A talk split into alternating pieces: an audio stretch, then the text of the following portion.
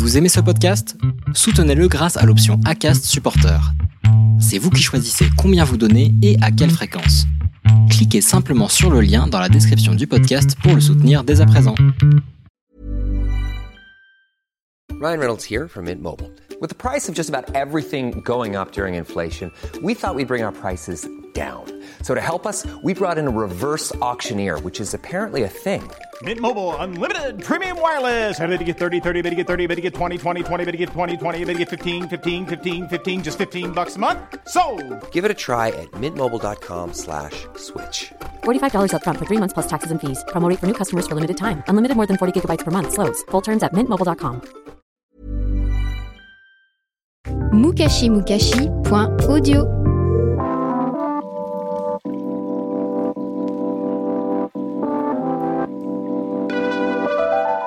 Salut, je suis Fayol et vous écoutez Bromance, un podcast produit par Mukashi Mukashi.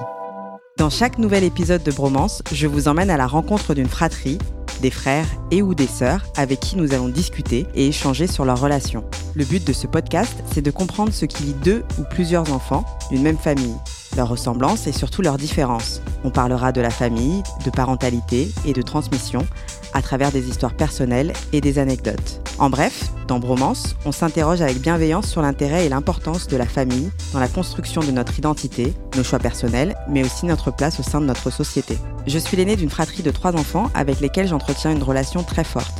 Il y a des hauts et des bas, comme dans toutes les relations, mais comme les trois mousquetaires, notre lien de fraternité passe avant tout.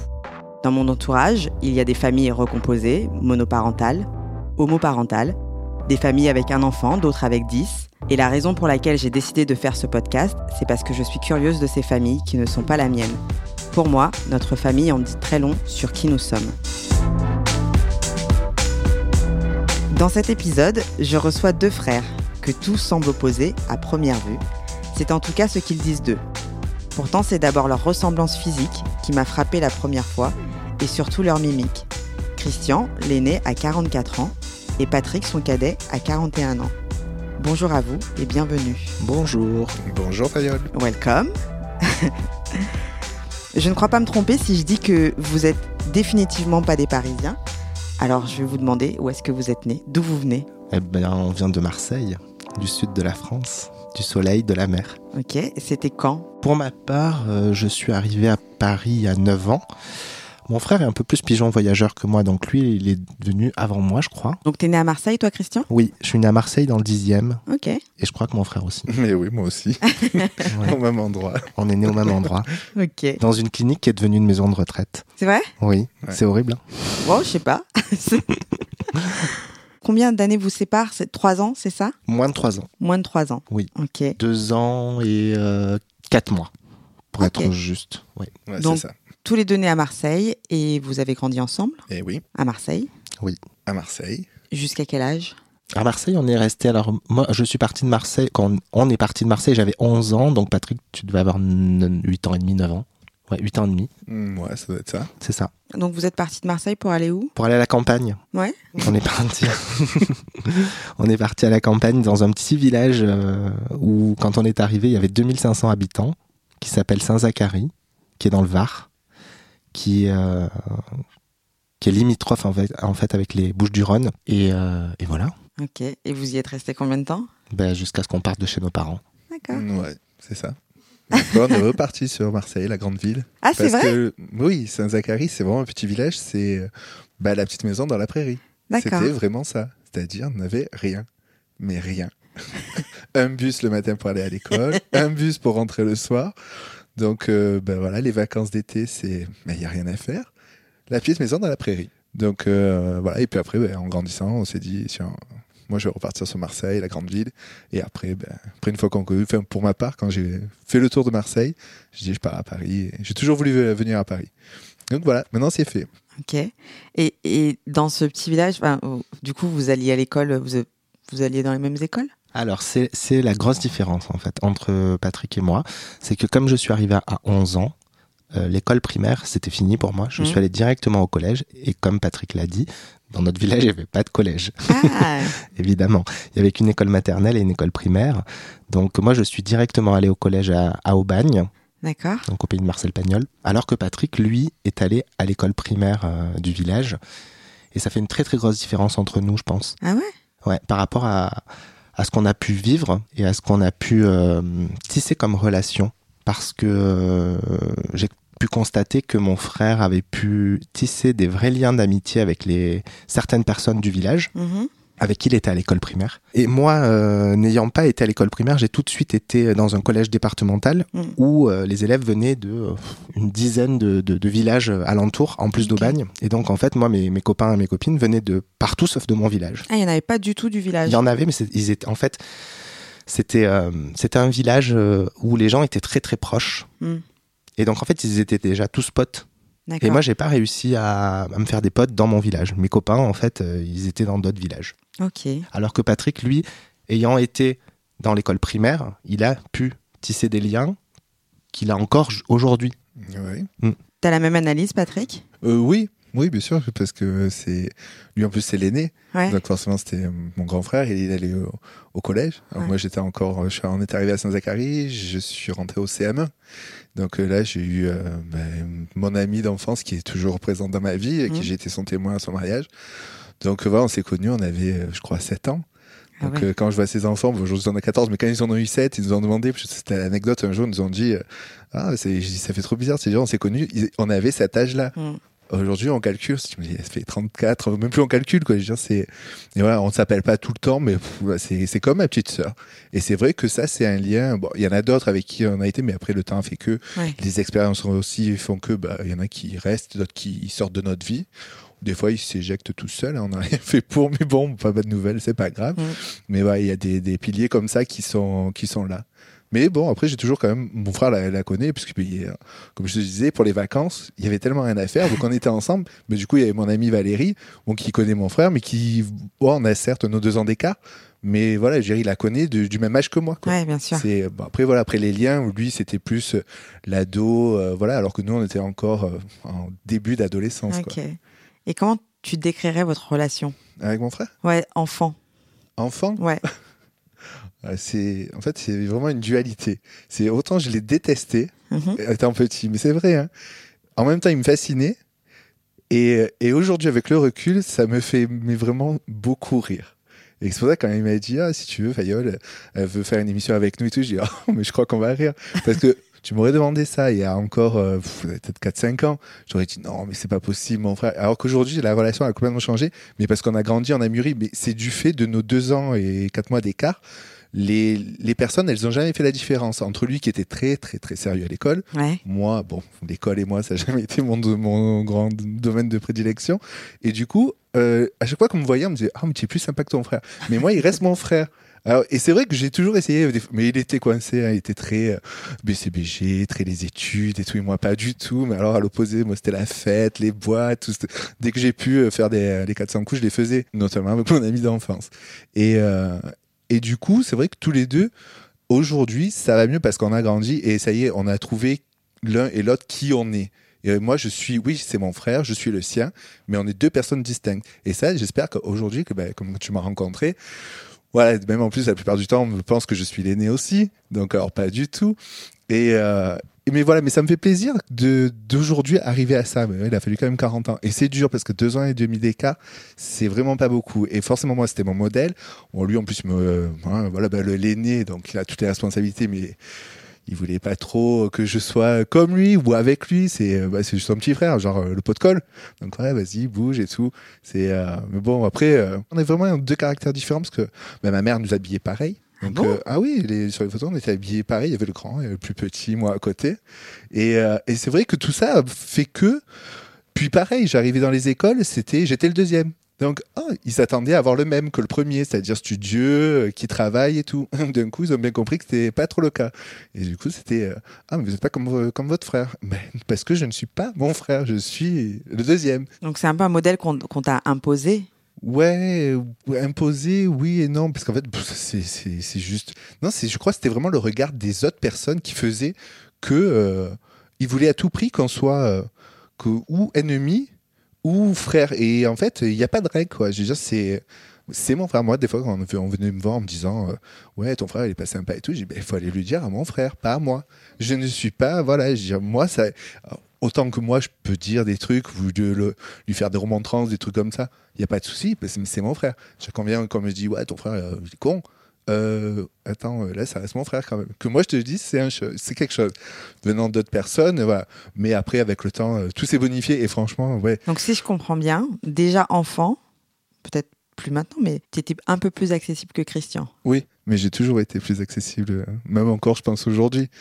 C'est, euh, bon, toi, tu nous as rencontrés dans un brunch et puis tu le connaissais déjà.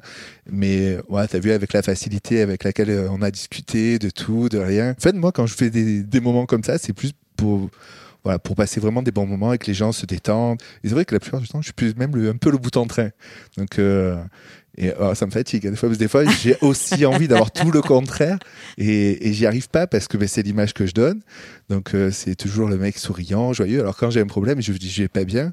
Mais c'est pas possible, Patrick, ça peut pas ne pas aller bien. tu as toujours le sourire. Oui, parce qu'en plus, avec l'accent, c'est pareil. Il y a ça aussi. Ouais. C'est, on me prend jamais au sérieux. Alors c'est vrai, tu viens sur l'accent, mais toi tu l'as encore. Christian beaucoup moins. Je l'ai jamais eu. Tu l'as jamais eu? Non, j'ai toujours parlé comme ça.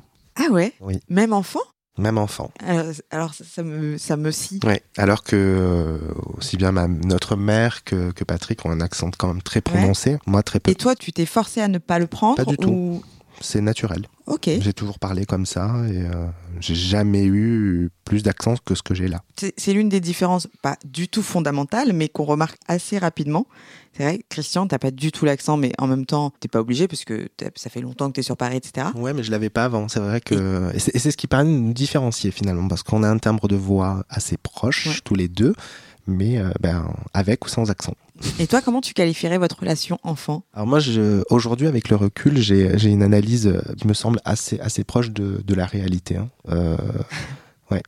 Euh, j'ai, comme l'a dit Patrick, j'ai, été mis en avant parce que je suis l'aîné. J'étais aussi, entre guillemets, l'aîné euh, au niveau famille euh, élargie, c'est-à-dire cousin-cousine. Hmm. Et que euh, très vite, j'ai eu ce besoin d'évasion de, euh, de ma famille. Et je me suis réfugié dans les études, dans l'école. C'est l'école, c'était en fait c'était mon moyen d'évasion. Et donc évidemment, bah, quand on s'investit, bah, on a plutôt des bons résultats. Donc j'étais j'étais un bon élève. Bah oui. Voilà, j'étais un, plutôt un bon élève. Et étant le plus grand, le plus le, le plus vieux en fait, hein, finalement, euh, j'étais tout le temps, tout le temps, tout le temps cité en exemple Ouais. Et euh, je, je n'en j'en en avais pas conscience. Aujourd'hui, j'en ai conscience, mais euh, j'en en avais pas conscience à l'époque. Mais en fait, ça m'a énormément desservi parce que, euh, bah parce qu'en fait, on voulait que tout le monde me ressemble. Et la seule chose qui- qu'ils ont réussi à faire, en fait, les adultes, c'est de faire en sorte que tout le monde me déteste Hmm. et non pas me ressemble. Parce que voilà, j'étais tout ce qu'il n'était pas et qu'il n'avait peut-être pas envie d'être. Et surtout mon frère, quoi, comme il l'a dit, à chaque fois qu'il passait derrière moi, c'était la comparaison, alors qu'il n'y avait pas lieu de comparer. On était deux, deux, deux garçons différents, et puis voilà, il fallait. Et puis il a, il a énormément de qualités, il a, éno- énorme- il a énormément de compétences aussi. Et que tu penses qu'elles ont été occultées, du coup, par, euh, par cette figure un peu modèle que tu représentais? Complètement, ouais. En fait, on, on lui a pas permis. euh, on- il a fallu attendre euh, assez tard dans l'adolescence pour qu'il puisse s'épanouir, exister par lui-même et être ce qu'il voulait vraiment être, parce qu'en fait, on le voyait pas. Mm. Et en fait, on a ça, ça, ça, ça a euh, biaisé notre relation fraternelle jusqu'au jour où nous-mêmes, étant devenus des adultes, à un moment donné, on s'est posé. C'était il y a pas très très très longtemps. hein, on s'est posé euh, dans un café et on a tout mis à plat. Et depuis, tout a changé, quoi. On a vraiment laissé de côté tout ce que les adultes nous avaient euh, Imposées imposé, inculqué, euh, tout, tout ce qu'on nous avait euh, mis en tête, en fait. Et on a appris à se découvrir et à- à s'aimer comme des frères, quoi. Tu disais que tu t'es réfugié dans les études. Qu'est-ce que tu fuyais? Si tant est que tu fuyais quelque chose. Je crois que je fuyais euh, l'ennui. Parce que comme Patrick l'a dit, en fait, il se passait pas grand-chose. On, Mm. est, on est issu euh, d'une famille euh, qui avait pas beaucoup d'argent, donc peu de loisirs. euh, on faisait pas grand-chose à part jouer en bas de notre immeuble, avec les moyens qu'on avait. Et, euh, et voilà, comme c'était, je pense, hein, ça a été un, un de mes moyens de fuir cette triste réalité. Quand tu es un enfant. Donc dans- les devoirs, c'était plus fun que de Les devoirs, c'était plus fun que de rien faire. Ouais. Ouais. On habitait dans une cité HLM euh, de Marseille, euh, dans les quartiers Est, où euh, voilà, c'était pas glorieux. Je te vois, Patrick, tu non, c'était pas glorieux, c'est clair. mais bon, on a bien rigolé quand même. hein, C'était. Oui, oui, on, on- on s'est occupé comme on pouvait. Voilà, on restait des enfants, donc. euh, Et puis on était très, très, très, très proches tous les deux, quoi. Ouais. On ne faisait rien l'un sans l'autre. C'est vrai? Ouais, On c'est- très notre- bizarre ce truc, je te disais, de dualité, autant de se de s'éloigner autant, mais en même temps de se ressembler autant. Ouais. Et c'est très, euh, c'est même inexplicable, parce qu'en fait, ma mère a tout, faisait tout, même pour qu'on se ressemble. hein, quand Mhm. je disais qu'elle nous habillait pareil, nous on faisait tout pour être différents, Ouais. mais en grandissant, quand on nous voit, on nous dit mais c'est les mêmes. Ah, à deux trucs différents. Et heureusement qu'on est différents. Parce que tu as la réaction que tu as eue. Et c'est. euh, Non, mais là, vraiment, c'est. mais Là, il me vient des trucs en... dans la tête. des- des- Ah, mais vraiment très, Mais très n'hésite mal- pas hein, s'il y a très des anecdotes à Non, nous mais je partager. laisse parler. Je- J'écoute ce qu'il dit. Et après, je ferai euh, l'analyse. J'avais une autre question. mais Est-ce que vous avez des d'autres frères et sœurs? On avait un petit frère Ah. qui nous a quittés euh, il y a 19 ans. Donc plus petit que plus Patrick petit que nous, ouais. Plus petit que Patrick, mais beaucoup plus petit. hein. Il, a- il avait euh, avec moi 8 ans d'écart et avec Patrick 6 ans. Ouais. D'accord? Donc, euh, et. euh, Donc qui lui est né dans le petit village du ouais, coup. carrément. Alors lui, il est arrivé. euh, Alors non, je crois qu'il Non, est pas il né là-bas. Il, Ah est, ouais? il est né avant qu'on y arrive, donc il- mais il est arrivé dans le village, lui, euh, directement à à la maternelle, à- parce qu'il avait deux, deux ans. Donc lui, il a vraiment vécu euh, tout ce que moi, je n'ai pas vécu dans ce village. Oui. Et, euh, et d'ailleurs, lui, ses, ses, ses seuls amis étaient dans le village. Oui. Il n'avait pas d'amis ailleurs. Il a, il a, il a pas connu d'autres endroits. euh, Il n'a pas eu le temps d'ailleurs Ouais. de, de- de connaître d'autres endroits, mais même euh, jusqu'à ses 17 ans, euh, tout, il est pourtant allé dans des collèges comme nous, hein, départementaux, où il y avait d'autres personnes, d'autres villages, mais les liens étaient tellement forts avec Ouais. ses copains, ils étaient toute une bande, je sais pas moi, il devait être plus de- ouais, une vingtaine. Et en fait, c'était ses amis, c'était les personnes du village, quoi. D'accord. Tout l'inverse de ce que j'ai pu vivre. En fait, Patrick était entre les deux. Lui, il a eu le mix des deux, parce qu'il avait des copains dans le village et en dehors. Moi, j'en avais pas du tout. Et Laurent, lui, on a fait que des copains dans le village. En fait, on- peut dire qu'il y a eu trois degrés de relation avec ce village Complètement. en fonction des trois frères. ouais. Exactement, en fonction du- de l'âge dans lequel on est arrivé dans ce village. Et donc, il vous a quitté, il avait 17 ans, c'est ça? Exactement, ouais. Est-ce est-ce qu'on. Il était malade? Non, il n'était pas malade. En fait, euh, on ne sait pas ce qui s'est passé. Il a fait un arrêt cardiaque euh, et euh, nos parents n'ont pas voulu euh, savoir les causes. Donc, euh, ben, nous, on a subi finalement. Donc, on ne saura jamais ce qui s'est passé. Donc, ils n'ont pas souhaité euh, Il y a qu'il soit il y a pas eu de- autopsié exactement. Il n'y a pas eu d'autopsie. Donc, euh, ben, y a pas, on ne sait pas. Et ça s'est passé chez vous Ça s'est passé chez nous et, euh, et c'est Patrick en fait qui qui a découvert le truc parce que moi j'avais déjà quitté le Ah. domicile familial. Et Donc, toi, tu étais à Marseille à l'époque, du coup? Non, parce que alors contrairement à Patrick, moi Marseille ça n'a pas été ma mon coup de cœur euh, à la fin de, de, de- quand j'ai quitté le village en fait moi je c'était peut-être mon côté BCBG mais moi je voulais aller à Aix-en-Provence, je voulais pas aller à. Marseille On y reviendra. et, et donc je suis allé à Aix-en-Provence et j'habitais à Aix en ce moment à ce moment-là oui. Ok. Et donc, du coup, c'est c'est toi, c'est toi, Patrick, qui a, qui a fait la découverte? Euh, oui, bah, c'était le 9 avril 2000. Donc en fait, euh, bon, mon frère, de toute façon, on était trois et trois différents. Donc euh, bah, le studieux, lui, moi au milieu, donc inexistant, qui qu'il faut qu'il fasse quelque chose de sa vie, mais euh, qu'est-ce qu'on va faire de toi? Même moi, je sais pas. Et le dernier à qui euh, bah, mon père, en fait, a quand même laissé beaucoup passer de choses à Laurent. Et, euh, mon père était très sévère avec Christian, Ouais. moyennement avec moi, et très très laxiste même avec Laurent. Est-ce que c'est pas un classique, ça? Oui, bien sûr, bien Ouais. sûr. Mais effectivement, après, euh, voilà ce qui est arrivé. dire, Laurent, il, il- oui, il faisait ce qu'il voulait. Il a voulu faire de la coiffure. Il est parti en apprentissage en coiffure et tout. Il avait ses copains.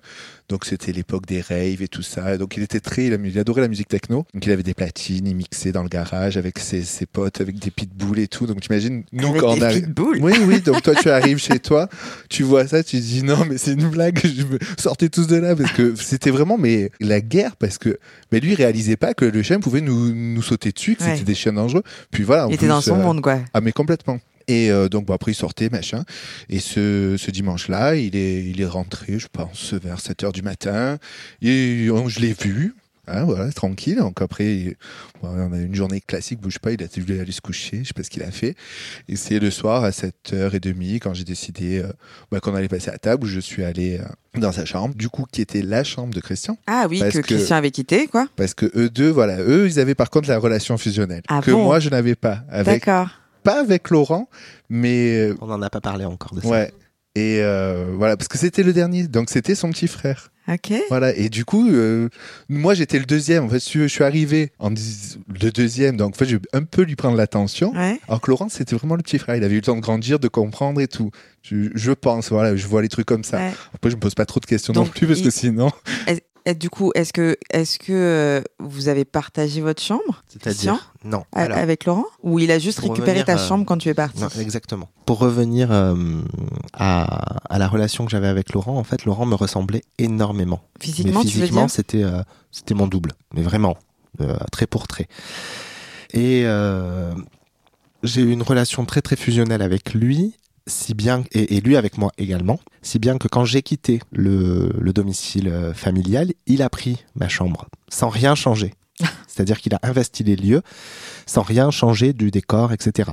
Et avant ça, en fait, tant que j'étais là, en fait, tous les deux, c'est-à-dire Laurent et Patrick, dormaient dans la même chambre. D'accord. Et moi, j'avais une chambre tout seul.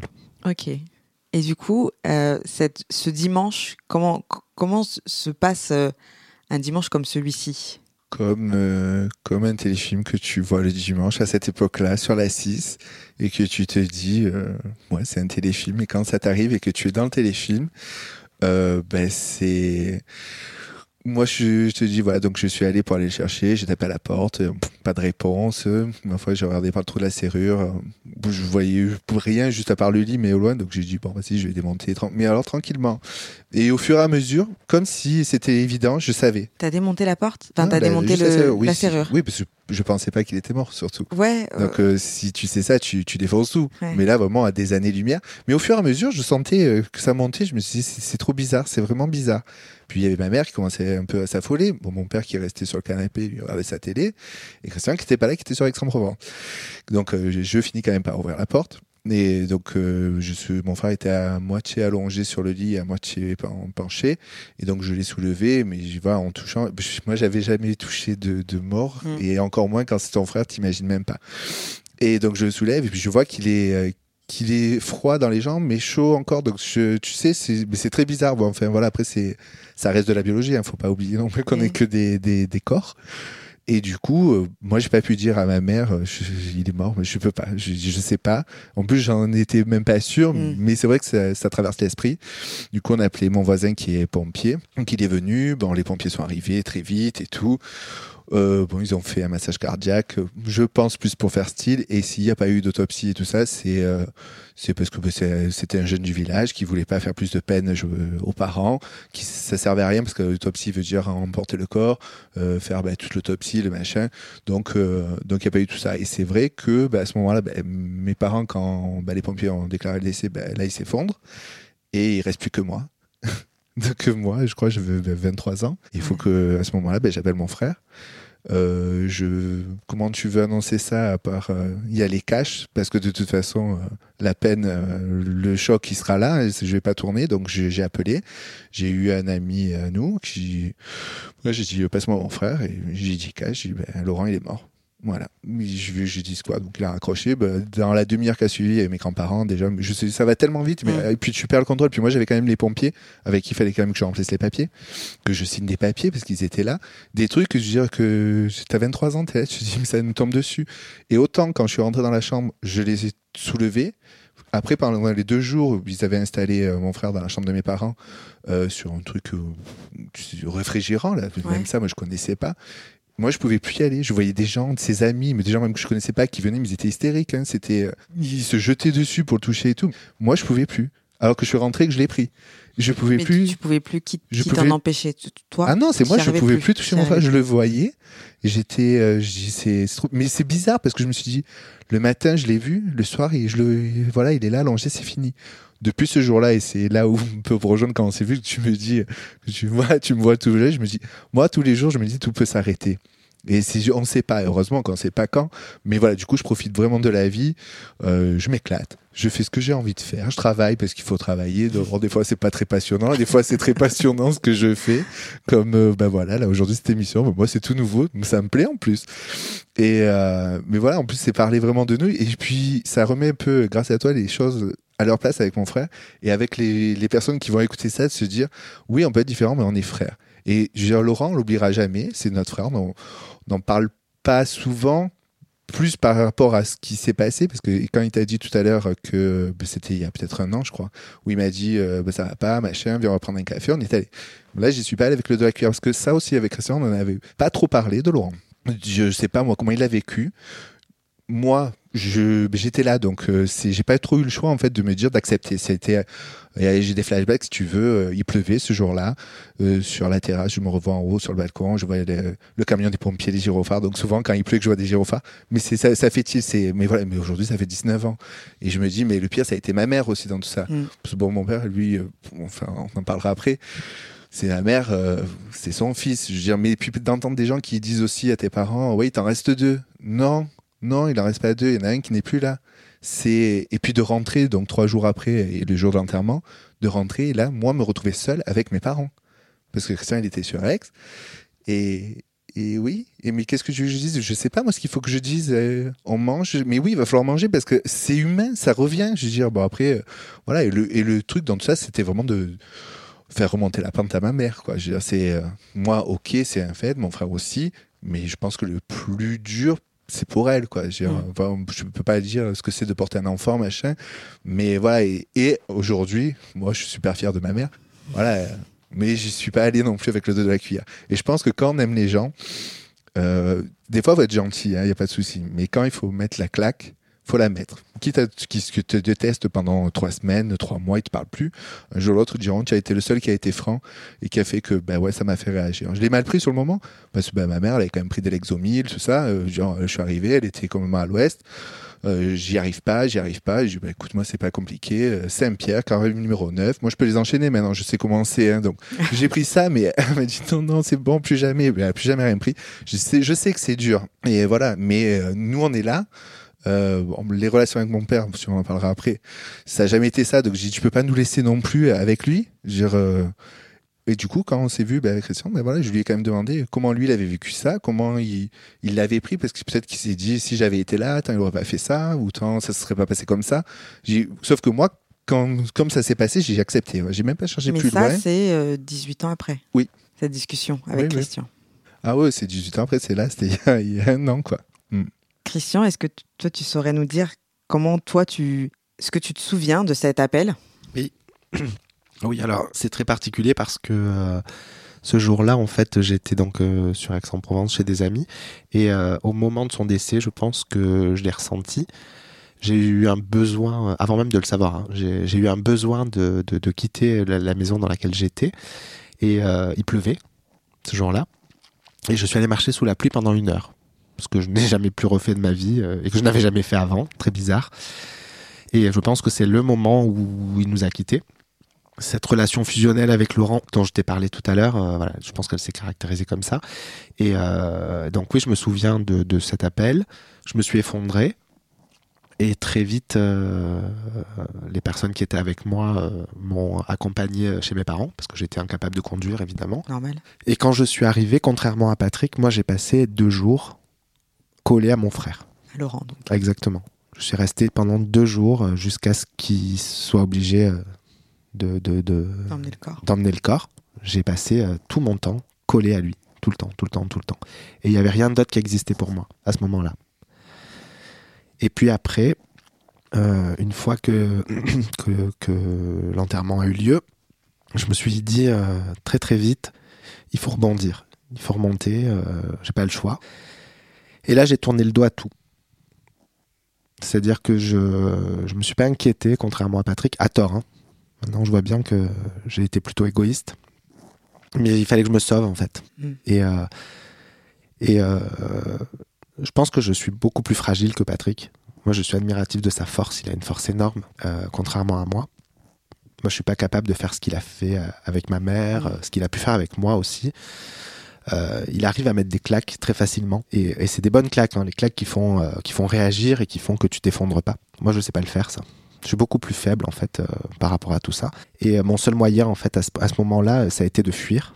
Et donc, de tourner le dos à tout ça et de, et de, de continuer ma vie sans me soucier de ce qui pouvait arriver derrière. Tu l'analyses aujourd'hui en, en, en te disant fuir, mais tu Ouais. penses vraiment que tu as, pris la fuite?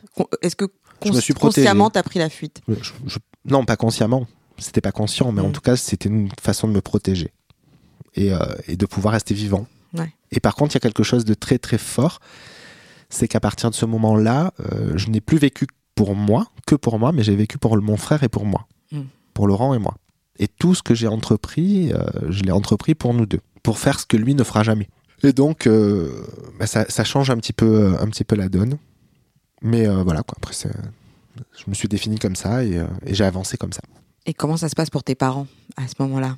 Qu'est-ce que toi t'en vois et comment tu te visualises euh, dans cette relation à ce moment-là? Avec eux? Ouais. Avec eux, en fait, je. euh, moi, j'étais parti de la maison. Mm. Donc, euh, il y avait. euh, je suis pas parti parce que j'avais envie de partir. Je suis parti parce qu'il fallait que je parte, parce que c'était devenu, pour moi, invivable. J'ai un peu culpabilisé aussi parce que je me suis dit, bah, t'as pris la fuite et tu as, laissé tes frères dans cet enfer. Euh, mais en même temps, j'étais pas en mesure de, de prendre mes frères avec moi. C'était pas possible. Donc, non, j'ai. euh, j'ai pas euh, je pense pas avoir eu de, de, de, de- de réflexion vis-à-vis de mes parents par rapport à ça et encore une fois j'ai laissé mon frère gérer j'ai laissé Patrick gérer ouais c'est lui qui gère ça c'est lui qui a géré ça et c'est lui qui a géré tous les autres événements qu'il y a eu après parce qu'il y en a eu d'autres. Euh, Ouais, je suis un héros. non mais c'est pour ça que je disais tout à l'heure en, en tout début euh, en tout début d'émission euh, il a énormément de, de, de qualités de compétences que je n'ai pas. Et ça je trouve ça vraiment dommage que que les adultes n'aient pas fait ressortir tout ça. Parce que ça lui, ça nous aurait évité à tous les deux déjà des conflits Euh, ça nous aurait évité euh, de perdre du temps aussi parce que je trouve qu'ils nous ont fait perdre du temps et puis euh, ça nous aurait permis aussi de bah, de s'entraider plus Donc ça a manqué. Ouais, si, si j'ai un message à faire passer aux adultes, arrêtez, d'assimiler vos enfants les uns aux autres. Ils sont tous ils ont tous des individualités. Ils peuvent se ressembler physiquement ou pas. Euh, ils peuvent avoir des traits de caractère communs ou pas. Même s'ils en ont, euh, ce sont deux personnes, voire trois, voire quatre euh, personnes différentes, et il faut vraiment euh, dédier du temps pour chacun et, euh, et ne pas faire d'assimilation. Et justement, quelles sont vos différences ou vos ressemblances avec vos parents? Physique ou Tout. comportemental? Alors Moi, je physiquement, les ai jamais vus. Mais... ouais, physiquement, Patrick ressemble beaucoup à maman Mhm. et moi je ressemble beaucoup à mon père. Et je pense qu'au niveau caractère, je vais le laisser répondre pour voir ce qu'il dit. C'est pas cool ça. Niveau caractère. À toi de jouer, Patrick. Non, moi j'adore ma mère. Mais c'est une sainte, hein, mais vraiment. Alors que ni Christian ni moi, on est, de, on est des saints. Et moi, je pense qu'on a vraiment le caractère de notre père aujourd'hui. Ah ouais? Pourtant, ça a pas, oui. Et pourtant, ça n'a pas été euh, le meilleur Il est père. plus mitigé, euh, Christian. moi je suis plus mitigé parce que je pense qu'on a appris des deux. Et vraiment, euh, on est un vrai mix des deux parce que euh, contrairement à notre père qui a jamais assumé d'être celui qu'il était, nous on, nous on s'assume, on ose. Alors Patrick avec plus de fermeté parfois que moi, mais on ose. On a décidé de la vie qu'on voulait avoir. On a décidé euh, de qui on voulait être, contrairement à notre père. Donc finalement, je trouve que Oui, il mais est- justement, grâce à lui. oui, Ah. mais on lui ressemble pas. Euh, sur certains trucs, moi, je te dis oui, euh, on lui ressemble. Le fait, bon, après, pas, euh, comment dire, niveau, genre, voilà, on n'a pas de crédit parce que mon père faisait pas de crédit. En gros, si tu travailles, tu mets ton argent de côté, tu vas t'acheter. Donc, et ça, mais on ne dirait pas aujourd'hui, mais c'est un luxe de pas avoir de crédit, ce qui fait que tu es libre en fait. Financièrement, tu peux faire ce que tu veux, tu n'as pas de crédit. Alors les gens, ils sont endettés, machin, et toi, tu n'as rien. Bon, ok. Le caractère. Non, il était quand même dur et des fois, euh, on est dur, franchement. Et euh, là, tout ce que je- on disait, c'est que après tout ça, moi, mon frère, je le voyais, mais quand je le voyais, c'était bonjour, au revoir. Ouais. C'est Tu ça- veux dire et- après, après le décès de Laurent c'est ça, mais pendant longtemps. Je pouvais très bien le croiser une soirée, machin, mais ni plus, ni- il y avait même, il y avait même pas ce, c'était bonjour, au revoir, Mm. ni je t'appelle, ni qu'est-ce que tu deviens, parce qu'en fait, euh, oui, il m'a laissé seul gérer cette galère. Et donc, il y a quelque chose qui s'est brisé à ce moment-là entre vous Mm, dans, mm, dans la relation que vous aviez avant, mm, quand vous étiez encore trois, il y a quelque chose qui a changé. Non, mais non, Non, parce que c'était déjà fait avant. c'était déjà fait. Ouais, C'est quand on était les trois, moi j'ai toujours été à part. ouais. mais toujours. C'est euh, oui, il me faisait des misères. Il voulait quand je jouais à l'école, alors que je détestais ça. On joue au Monopoly, c'est lui la banque, mais moi j'aimais pas ça non plus. Moi je voulais faire des spectacles, moi je voulais danser, je voulais faire des trucs comme ça, et lui c'était l'intello. Donc forcément on avait rien en, en commun, quoi. Je veux dire, moi je rentrais de l'école, il y avait le club Dorothée. Bah les devoirs, non, c'était pas ma priorité. Moi je voulais voir le club Dorothée. Alors lui je voyais ses cours, même encore aujourd'hui. hein. Je suis- il est très soigné, très propre, tout à très lisible. Moi, mais pas du tout. Moi j'écris tout n'importe comment sur des bouts de papier. Sauf que c'est mon, c'est, c'est ma vie, euh, à mon image. Mais sauf qu'aujourd'hui, ben, on, on s'assume. On est comme ça. Ben, lui, il est très organisé. Mhm. Je dis pas que je suis désorganisé, sauf que moi, ça va pas se voir. Mais moi, quand on me voit, on te dit, ah, voilà, c'est, il est souriant, il est rigolo, machin. Oui, et comme tout le monde, j'ai, je, je passe par des épreuves qui font qu'aujourd'hui, elles me renforcent. Ouais. Et ça, c'est, et c'est ça que j'essaie de faire, euh, de transmettre maintenant aux personnes. Je dis pas que tout le monde va mourir demain. Mhm. Non. Mais que quand ça arrive, euh, ça fait partie d'une déjà de la vie. Sauf que bah, moi, ça, ça arrivait, j'avais 23 ans et c'était mon frère. À partir de ce principe-là, je me suis dit toujours, tout peut s'arrêter demain. Profite, profite. Bon, pourtant, euh, après, euh, et Christian, il a fallu tout ce temps, c'est presque 20 ans là qu'il a fallu euh, pour que lui, il vienne vers moi. Parce que moi, je ne saurais jamais retourner vers lui. Ouais. Et c'est lui qui m'a appelé, je vais pas bien, machin et tout. Je dis ok, on se voit. Mais par contre, euh, j'étais prêt. Je savais pas trop comment j'allais lui dire les trucs, parce que je voulais pas non plus faire de la peine. Mais je voulais aussi qu'il comprenne moi dans quel état j'étais. Ouais. Je me suis retrouvé tout seul, quoi. Mais pendant, j'ai tu lui en as voulu. euh, pff, même pas, je lui sais pas, j'en veux. C'est, je veux juste qu'il comprenne Mm. que il y avait des, des moments, je dirais, où quand on était encore sur Marseille tous les deux, euh, voilà, il faisait des genre le 14 juillet euh, chez, chez, chez lui parce qu'il y avait la vue pour le feu d'artifice et tout. Bon, il y avait des amis docteurs, avocats et tout. Mais moi, c'était même pas, il me présentait. C'est bonjour, machin. Je suis le frère de Christian. Euh, genre, il découvrait, tu sais, qu'il avait un frère. Ouais. Et je pense que Laurent, ils en avaient entendu parler. Que moi, tu vois, j'étais. Ah, tu crois? Ah, je sais, certains, certains. Bah, en plus, même dans les photos, je, je, je vois. Après, c'est moi, je suis pas photo, je suis pas tout ça, et c'est justement euh, ce que j'ai essayé de d'inculquer à ma mère de pas aller au cimetière tous les jours de pas faire Ouais. après voilà maintenant moi je vais à Marseille si je passe à côté des fois je passe je mets une rose hein, de toute façon je sais comment c'est tout on l'a ouvert et ouvert je sais voilà et je me dis c'est en fait finalement on n'est pas grand chose et au lieu de, se prendre la tête faut vivre. Et mais après moi ça je l'ai compris moi. Et je pouvais pas attendre que mon frère le comprenne. Maintenant il l'a compris. Et là forcément ben, on s'éclate dix fois plus maintenant. Voilà. Après je ramène pas tout à ça. Et non je vais pas lui en vouloir parce que je pense que j'avais mes torts aussi. Mais puis nous on est fautifs de rien. C'est juste l'éduca- l'éducation qu'on a reçue le père qu'on a eu. Et chacun a fait comme il a pu pour euh, se protéger de ça quoi. C'est donc euh, tant mieux. Moi s'il est en plus il avait des facilités à l'école. Si on reprend vraiment tous les je crois que des fois c'est écrit au CP quand on est rentré au CP moi j'étais en maternelle première année de CP je me rappelle il y avait une, une petite bouteille de coca. Il m'a dit prends-la et jette-la dans la cour. Bah, bien sûr je l'ai fait. Sauf que je me suis fait attraper. C'était ma maîtresse que j'allais avoir au CP donc quand je suis arrivé au CP, elle a dit ah, toi je te connais, voilà. Mais ça a toujours été comme ça. C'est si tu veux, lui il se fait passer pour le saint, alors que sincèrement c'est lui qui me faisait faire les bêtises. Moi jamais de la vie ça me venait à l'idée. Lui il avait toujours des trucs comme ça, de mais des trucs. Parce mais que à Tu crois qu'il assumait pas de les faire lui-même? Ah non, mais je crois qu'il était euh, foncièrement méchant. Ah. Ça lui plaisait de nous enfermer dans l'ascenseur. Tu crois? Bien sûr. Nous a, on a des trucs. On a appelé ma grand-mère une fois avec ma cousine et euh, d'une cabine téléphonique, il lui a fait croire qu'on avait été enlevé. Donc voilà, on a appelé ma grand-mère. Oui, mais j'ai enlevé aux vos petits enfants. Eh, ça veut nous, ça veut nous. Mais nous, ça nous faisait rire. Mais on n'avait pas eu l'idée. C'est lui qui avait ces idées. Ouais, mais aujourd'hui, on en rigole. Je pense qu'à l'époque. Ah oui. Mais, mais, mais autant, on n'a jamais dit non. Hein. Ouais, C'est c'est en ça. fait, il nous faisait faire les conneries. On a pris des claques, des, des- on a bien morflé, ça n'avait pas de souci. mais on recommençait tout le temps. Et après, en grandissant, bah, elles, sont, sont- elles sont montées. Hein. En, en fait, ça, ça, ça reprend vraiment ce que je te disais au tout début, c'est que je m'ennuyais. Donc Ouais. il fallait inventer des choses. Et Donc, donc, euh, bah, on inventait tout et n'importe quoi pour pouvoir exister, pour pouvoir s'amuser, pour pouvoir. euh, Et donc, euh, quand tu as 8 ans, 9 ans, le danger, tu... ça n'a aucune importance. Quoi. Tu-. Le danger n'existe pas. Donc, faire des blagues au téléphone, ça il n'y a, a aucune incidence derrière. Et puis, tu as, un petit frère qui a deux ans de moins que toi qui suit tout ce que tu fais. Donc, euh, bah, en avant Profite. en avant. tu... ça, ça te permet de faire les choses aussi. Ça te donne du courage pour faire des, des bêtises quand t'es pas Ouais, tout seul. donc il te manquait quand même un petit peu de courage sur ce genre de truc. Ouais, j'étais pas courageux. Ouais. Sûrement. Je manquais un peu de courage. Donc je l'embarquais avec moi et c'était plus facile à deux. Et euh, Patrick revenait tout à l'heure sur euh, la période où vous avez habité à Marseille.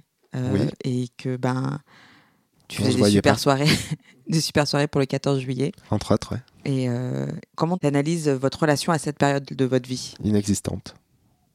Elle n'existait pas. En fait, euh, il, a, il a pris conscience euh, ouais, vers, vers 18-20 ans de, de son besoin aussi de se protéger de ça.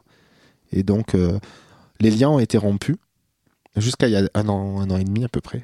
Non, un peu plus. Un peu, c'était, il y a un an et demi, on s'est vraiment énormément rapprochés.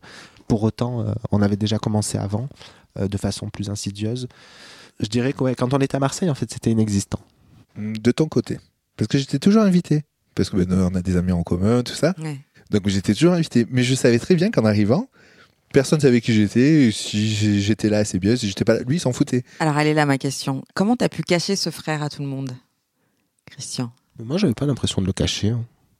Mais est-ce que tu as conscience de, ce- de, ce- de, ce- De ce qu'il de vivait ce qu'il raconte, la Oui, oui, Patrick, oui, quand complètement. il dit je- Com- personne ne sait qui je suis mais complètement, mais en même temps, euh, je pense qu'il n'y a pas besoin de dire que c'est mon frère, ça se voit. Oui, ça c'est sûr. voilà. Donc, euh, je voyais pas l'intérêt de, de dire bah, c'est mon frère, ça se voit que c'est mon frère, on a la même tête. Mais là où en revanche, tu as signalé la présence, l'existence de Laurent. Laurent, il était plus là. Donc, il y avait besoin d'en parler. Ouais. S'il avait été là, peut-être que j'aurais réagi de la même façon avec lui. J'aurais pas eu besoin de dire c'est mon frère, ça se voyait. Oui, et puis Mais- moi, je suis fort. J'ai un beau caractère. je me débrouille tout seul. J'affronte tout tout seul. Donc, il n'y a pas de euh, souci à se faire de mon côté. Peut-être que, que j'avais pas besoin, tout simplement. Ouais. Je pense que j'avais pas besoin de, d'en parler, mais je l'ai pas caché non plus, quoi. C'est, euh, ouais. C'était presque inconscient alors. C'était complètement inconscient, complètement. Il y avait pas, c'était pas volontaire, quoi. C'était pas. euh, Et euh, si je peux me permettre, quel regard vos parents portent sur votre relation ou portaient, en tout cas à cette époque? Est-ce qu'ils avaient conscience de cette dualité et en même Oui. temps ce- Mais plus que conscience, je, je- je pense qu'ils en étaient responsables. Mais peut- Pas mais- que, hein, tous. Ils, ils tous les pouvaient aussi en être responsables de manière inconsciente. Tu, vois, tu, Ah oui, j'ai pas dit étaient conscients. provoqué, mais Oui, sans, sans le vouloir. J'ai pas dit que c'était conscient, Hmm. mais je pense que les adultes autour de nous étaient responsables de notre relation. Parce que. euh, Quand tu dis les adultes, parce que moi je te parle de tes parents et Ouais. tu me parles des adultes. Oui. Alors après, mes, mes parents, euh, euh, mis à part nous dire arrêtez de vous disputer, Hmm. ils ont rien fait de plus, quoi. Ils sont pas trop intervenus en fait dans bah votre non. Et ils auraient peut-être dû. Et tout au long de votre vie Ouais. Ils auraient peut-être dû. C'est pour ça que peut-être que ça a mis aussi, Ça aussi longtemps. Je pense que oui. Ouais. Si euh, s'ils avaient donné plus confiance à Patrick, Hmm. il n'aurait pas eu besoin de prouver qu'il était capable d'eux. Euh, s'ils avaient, si moi aussi on m'avait un peu bridé, un peu plus, bah, j'aurais eu des comportements peut-être différents. Je pense que tu as eu les pleins pouvoirs? Ah oui, moi je faisais ce que je voulais. Je pense que je faisais ce que je voulais avec mes parents. Puis en plus, je suis quelqu'un de. Maintenant, je vois, à mon âge, on se connaît un peu plus. Je suis quelqu'un de très malin. Hmm. Et euh, Tu as su profiter de ça? oui, comme j'ai pu le faire euh, avec, mon, avec mes frères, mais euh, même à l'école, avec mes copains, tout ça, je, je- moi je, je, je suis. euh, les opportunités. et puis je suis très très fort pour, pour jamais prendre la responsabilité des conneries. Quoi. À l'école, quand je discutais avec la personne qui était à côté de moi, c'était toujours l'autre qui se faisait engueuler. C'était jamais moi. Mm. Parce que je, donne, je sais donner l'image du, du petit garçon sage. Euh. Et donc, sur ça, dans votre relation, ça a manqué. Ça a manqué de. de je dirais pas ça parce que c'est presque de tutorat, de vous dire, mais les, les- Oui. vous êtes frères et vous serez frères toute votre Exactement. Ça a manqué. Et euh, je pense que là où ça devait être difficile pour Patrick, c'est que c'est une des rares personnes qui me connaît vraiment, qui sait qui je suis. Ouais. Et je peux comprendre que ça puisse le rendre fou quand on, on pense que je suis un ange alors que c'est moi qui initie Ouais. les trucs. Ça te rend fou, quoi. Tu, tu te dis, non, mais les gens, ouvrez les yeux. C'est lui qui fait tout ça. Et vous pensez que c'est un ange. Parce que personne ne me connaissait, en fait. Et je pense que s'il y a une personne qui me connaissait à l'époque, c'était bien lui. Et donc, je peux comprendre que ça, le fasse enrager de, de se dire, mais ouvrez les yeux. Christian, qu'est-ce que tu as, toi, de, de ton père ou de ta mère? Est-ce qu'il y a des choses qui sont flagrantes pour toi? Euh, de positif ou pas? Peu importe. Je dirais même, allons sur le négatif. Des choses qui te paraissent, toi, voilà, qui Moi, ce que t'ont fait chier tout le temps et, et puis Ah. finalement, tu en as hérité. par rapport à eux, Ouais. ah d'accord, que j'ai hérité d'eux, pas grand-chose. La seule chose qui m'ont inculqué, c'était ce besoin d'excellence et de d'élévation sociale qui m'a envoyé dans le mur, d'ailleurs. Euh, et heureusement que mon frère était là à ce moment-là, parce que finalement, c'est grâce à lui aussi euh, et à Thomas, Mm. Qui, est, qui est la personne avec qui je vis depuis 20 ans, euh, qui, qui, euh, qui m'ont permis finalement d'exister pour ce que je suis, pour ce que je veux, euh, et non pas pour faire plaisir aux adultes, parce que j'ai fait ça en fait. Mm.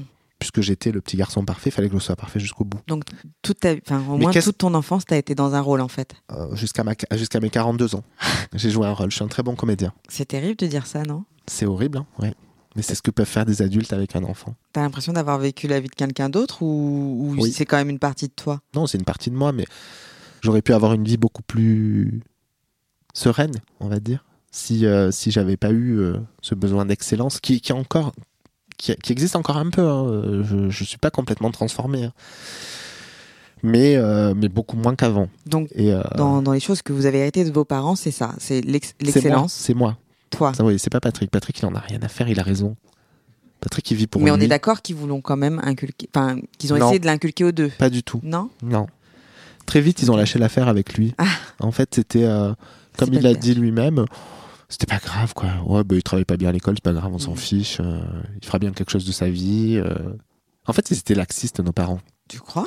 Complètement. Ouais. Mais Oui, c'est oui, vrai, c'était laxiste. Ah ouais?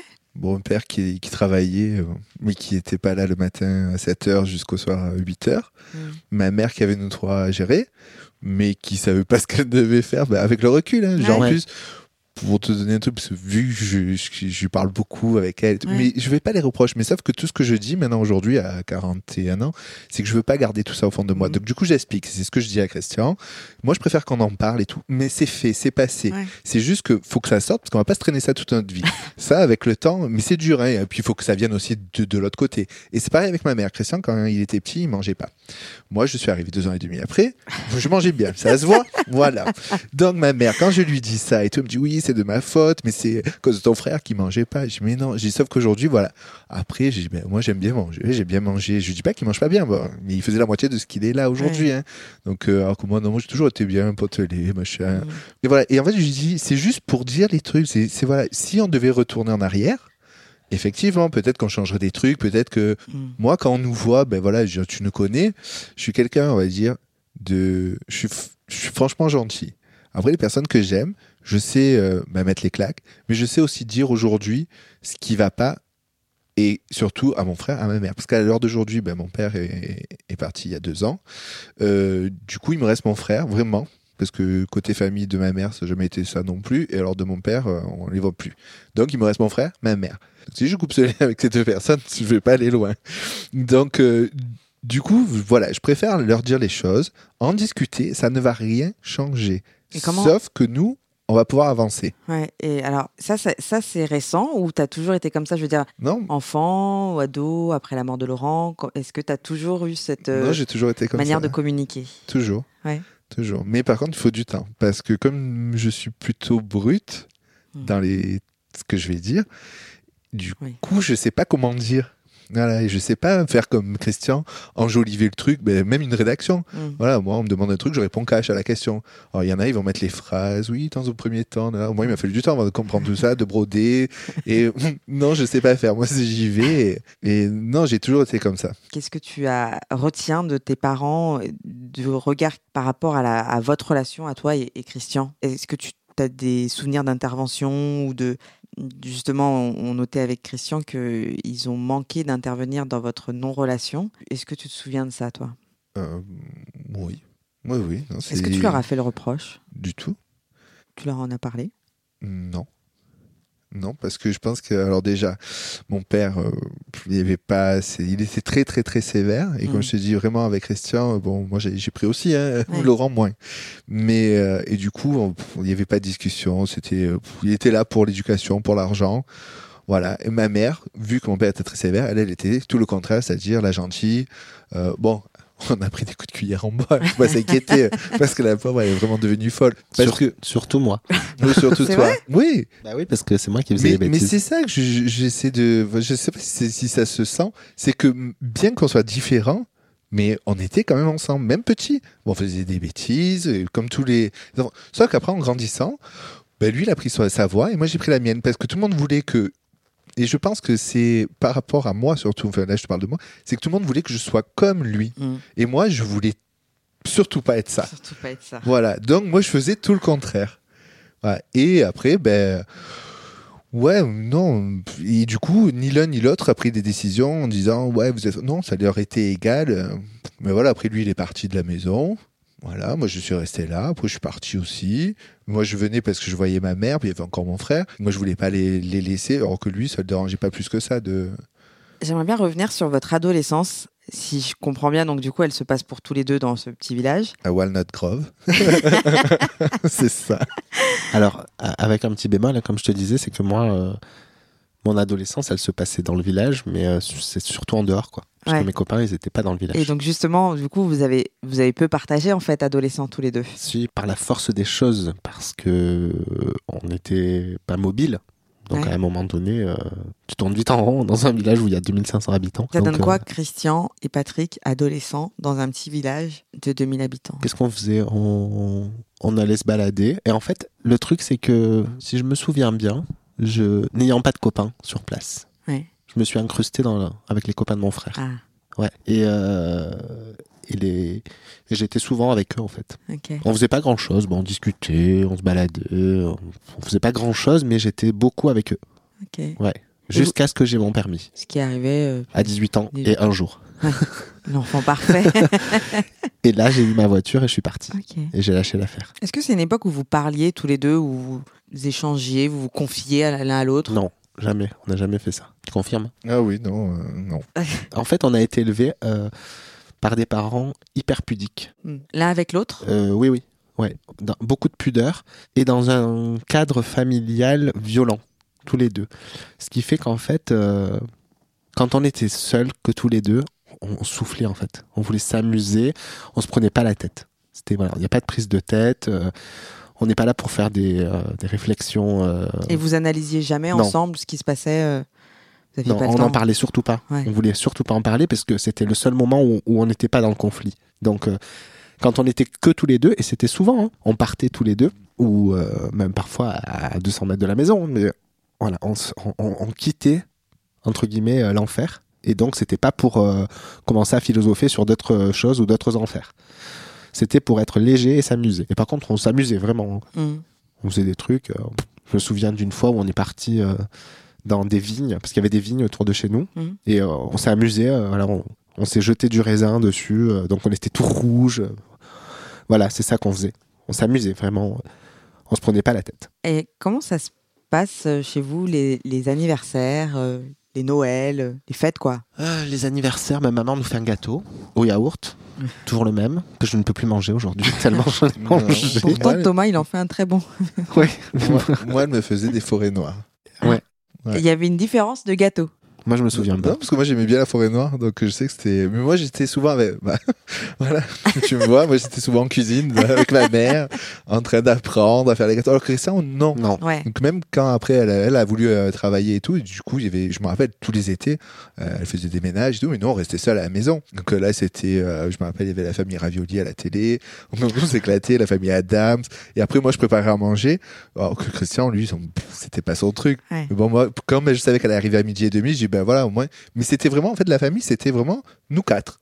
Et mon père c'était vraiment euh, le le financier on va dire. Ouais. Et lui mon père prenait que ça de, de- De, du, cer- Voilà, du cercle il est- familial, quoi. il était pas affectueux, il était Mm. pas. pff, non, enfin bon, il m'avait oublié plein de fois euh, à minuit, au, au cinéma, machin, mais des trucs, ah ouais, non, c'est. Mais c'est. euh, Est-ce qu'il oubliait vos anniversaires? Systématiquement.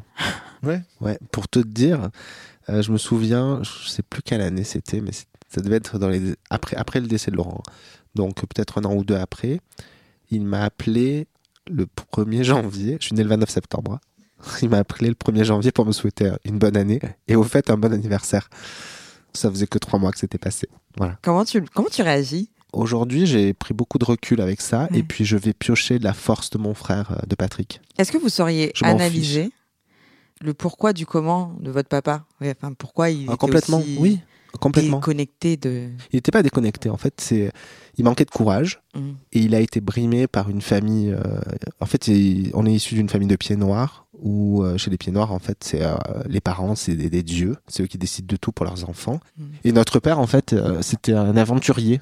Sauf que sa mère a décidé qu'il serait pas aventurier, qu'il serait comme tout le monde, qu'il aurait une femme avec des enfants. Et une maison. Donc voilà, en fait, il a vécu, il a, il a vécu une vie par procuration qu'il n'a pas choisie. Et euh, c'est d'ailleurs moi j'étais très très en conflit avec lui, hein. parce que très vite euh, je lui ai fait comprendre que j'aurais la vie que je veux Mm. et non pas celle qu'il avait décidée pour moi. Et comme c'était pas dans son modèle d'éducation, eh ben on a été très très très en conflit tous les deux. Et je pense que Patrick a eu la chance quelque part, tu me diras si tu es d'accord ou pas, mais de passer juste après moi et lui aussi de dire je fais ce que je veux. Sauf que comme le grand frère l'avait déjà fait, bah, ça passe un peu mieux. Moi, j'ai été le premier, donc énormément de conflits avec le avec notre père, Donc- qui euh, qui acceptait pas quoi. Est-ce qu'on peut dire qu'il était enfermé dans cette vie euh, Complètement, oui. Il n'avait pas décidé d'avoir des enfants. Je pense qu'il n'était pas fait pour avoir des enfants, hmm, comme moi d'ailleurs. Mais sauf que moi, tu vois, la différence avec lui, c'est que j'en ai pas. c'est vrai. Voilà, ça fait toute la différence. Ouais, puis il y avait un autre problème, je sais pas si tu peux le dire. Oui, bah, parce qu'il buvait surtout. Oui, mais Et ça, Ouais. c'est. euh, Oui, non, mais parce que comme je rate plein d'émissions, il y a quand même des gens qui sont schizophrènes, hyper narcissiques avec leur famille.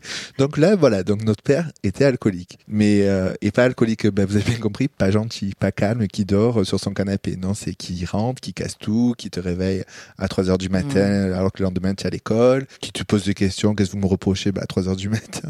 On a 7 ans, qu'est-ce que tu veux qu'on te reproche, je ne sais pas trop. Là, je te dis ça avec le recul Oui. aujourd'hui quand tu le Et c'est vis. génial quand tu le racontes comme ça. Je- Oui, parce que je veux plus, je veux plus que ça me, ça nous poursuive surtout. Donc, euh, et c'est là où je te dis, ici, Est-ce que cette, cet état, cette maladie, l'alcoolisme, c'était une résultante de ce, de son, de, de son l'enfermement Oui. euh, ah oui, Complètement. C'est la Oui, faute de, ses parents. de sa famille, de, Oui. de tout ça, bien sûr. Complètement. C'est euh, et En fait, on, sait, on, sait, on, on a des parents qui sont pas courageux, ni l'un ni l'autre, euh, et qui nous ont, euh, alors à Patrick plus qu'à moi, mais qui lui ont, alors lui, lui, il a, il a récupéré, je crois, tout le courage que eux n'avaient pas, ni l'un ni l'autre. Lui, il l'a euh, version 10. 200, et moi, je, je suis à 100. Donc tu vois, j'ai quand même du courage. Euh, lui, il, a- il, a- il est très très courageux, mais eux, ni l'un ni l'autre ne sont courageux. C'est-à-dire que euh, les, les, les rares, les rares décisions qu'a pris ma mère hmm. comme de divorcer de mon père par exemple. En fait, Ah, c'est pas je elle qui savais a, pas. c'est pas elle qui a décidé, c'est Patrick. Attends, non, Pousse. non, j'ai pas euh, décidé faux. Non non, mais c'est vrai. Attends, donc, Pendant donc- des années, elle voulait le quitter, Ouais. sauf qu'elle ne le faisait pas et qu'à un moment donné, il a eu la force de l'accompagner. Mais sans lui, elle l'aurait jamais fait. ouais. Ah oui, ça Euh, c'est Pat- sûr. Patrick. Oui, oui, Mm. oui. Euh, et mon père n'avait pas de courage non plus. Parce que jamais il a osé dire non à ses parents, jamais il a osé dire euh, je Non fais ce que je veux. Euh, voilà. Et donc ni l'un ni l'autre n'ont fait preuve de courage, jamais. Et donc euh, moi je suis admiratif de le voir aussi courageux. Euh, moi j'ai besoin d'être épaulé pour être courageux. Mm. Tout seul je suis peut-être pas aussi courageux que, que lui. Mais oui, voilà. Donc euh, eux ils manquaient beaucoup de courage. Donc ils n'ont pas eu la vie qu'ils souhaitaient avoir tout simplement. Patrick, tu es à l'origine du divorce de tes parents. Non, pas du div- c'est pas c'est pas c'est pas c'est pas il est pas fautif, c'est pas lui qui en a la, qui, Non, en, en fait, qui, qui emporte le poids, c'est lui qui l'a aidé. il, il était, euh, ben, il était pas là. Et moi, j'ai, euh, même pendant l'école et tout, moi, j'allais pas souvent en sport. Donc, du coup, je me retrouvais souvent à 14 heures euh, ben, dans la villa avec mes parents. Et puis, lui, il allait tout le temps au bar et tout, parce qu'à un moment donné, il, il a été en invalidité, donc il travaillait plus. Et ça a été l'alcool, mais alors des disputes, mais comme je peux voir dans, les séries télé, hein, c'était vraiment. Mais des trucs, mais oh, on avait vécu les rentrées, il tombait par terre, il est rentré dans des ravins, on nous chercher, il faut venir chercher votre père. Mais bon, moi, lui, Christian, il disait non, on va le laisser. Moi, je pouvais pas. C'est quand même mon père, quoi. Et c'est vrai que c'est. Euh, Par contre, je lui tenais tête. Ça, c'est. Alors que Christian, moi, je lui tenais tête et Christian, lui, il se disputait avec. C'était ça la différence. Et ma mère, ben voilà, une mère, euh, t'imagines, trois enfants, qui a jamais travaillé, donc qui, elle, pense que c'est normal et tout. Sauf que la force qu'ils nous ont donnée, et moi, enfin, qui m'ont donné à moi, c'est que moi, j'arrive à sortir de ça. Et euh, du, fait des, des, artistes que je peux écouter, de, de la vie que j'ai vécue, parce que pareil, quand Christian, dès que j'ai eu le permis, moi, ça a été direct Saint-Tropez, les boîtes, les machins, la grande vie de star. D'ailleurs, c'est pour ça que on se supportait pas parce qu'on n'avait pas les mêmes Tu vies, mais presque en même temps on rentrait en concurrence aussi. Ouais. C'est que lui, il était ce côté BCBG, mais moi je lui montrais encore plus. Je dis BCBG, mais moi je suis à Saint-Tropez, à, à 80 euros un Perrier. Non mais c'est quoi là? Aujourd'hui, Cardio, je ne vais pas à Saint-Tropez.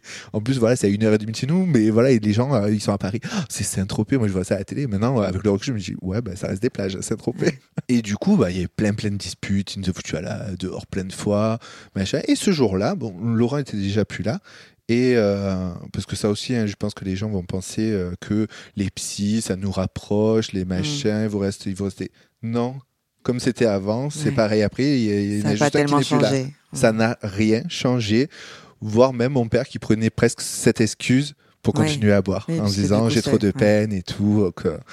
Et, euh, et puis même pour nous, hein, ça devient, ouais, c'est comme ça. Donc nous, quand on partait, quand on sortait, que j'allais en boîte, parce que moi tous les samedis soirs j'étais en boîte, alors Christian il était pas du tout boîte. Moi, c'est voilà, je retrouvais mes amis, mes potes, on buvait, mais moi, je, personne, enfin tout le monde savait comment c'était.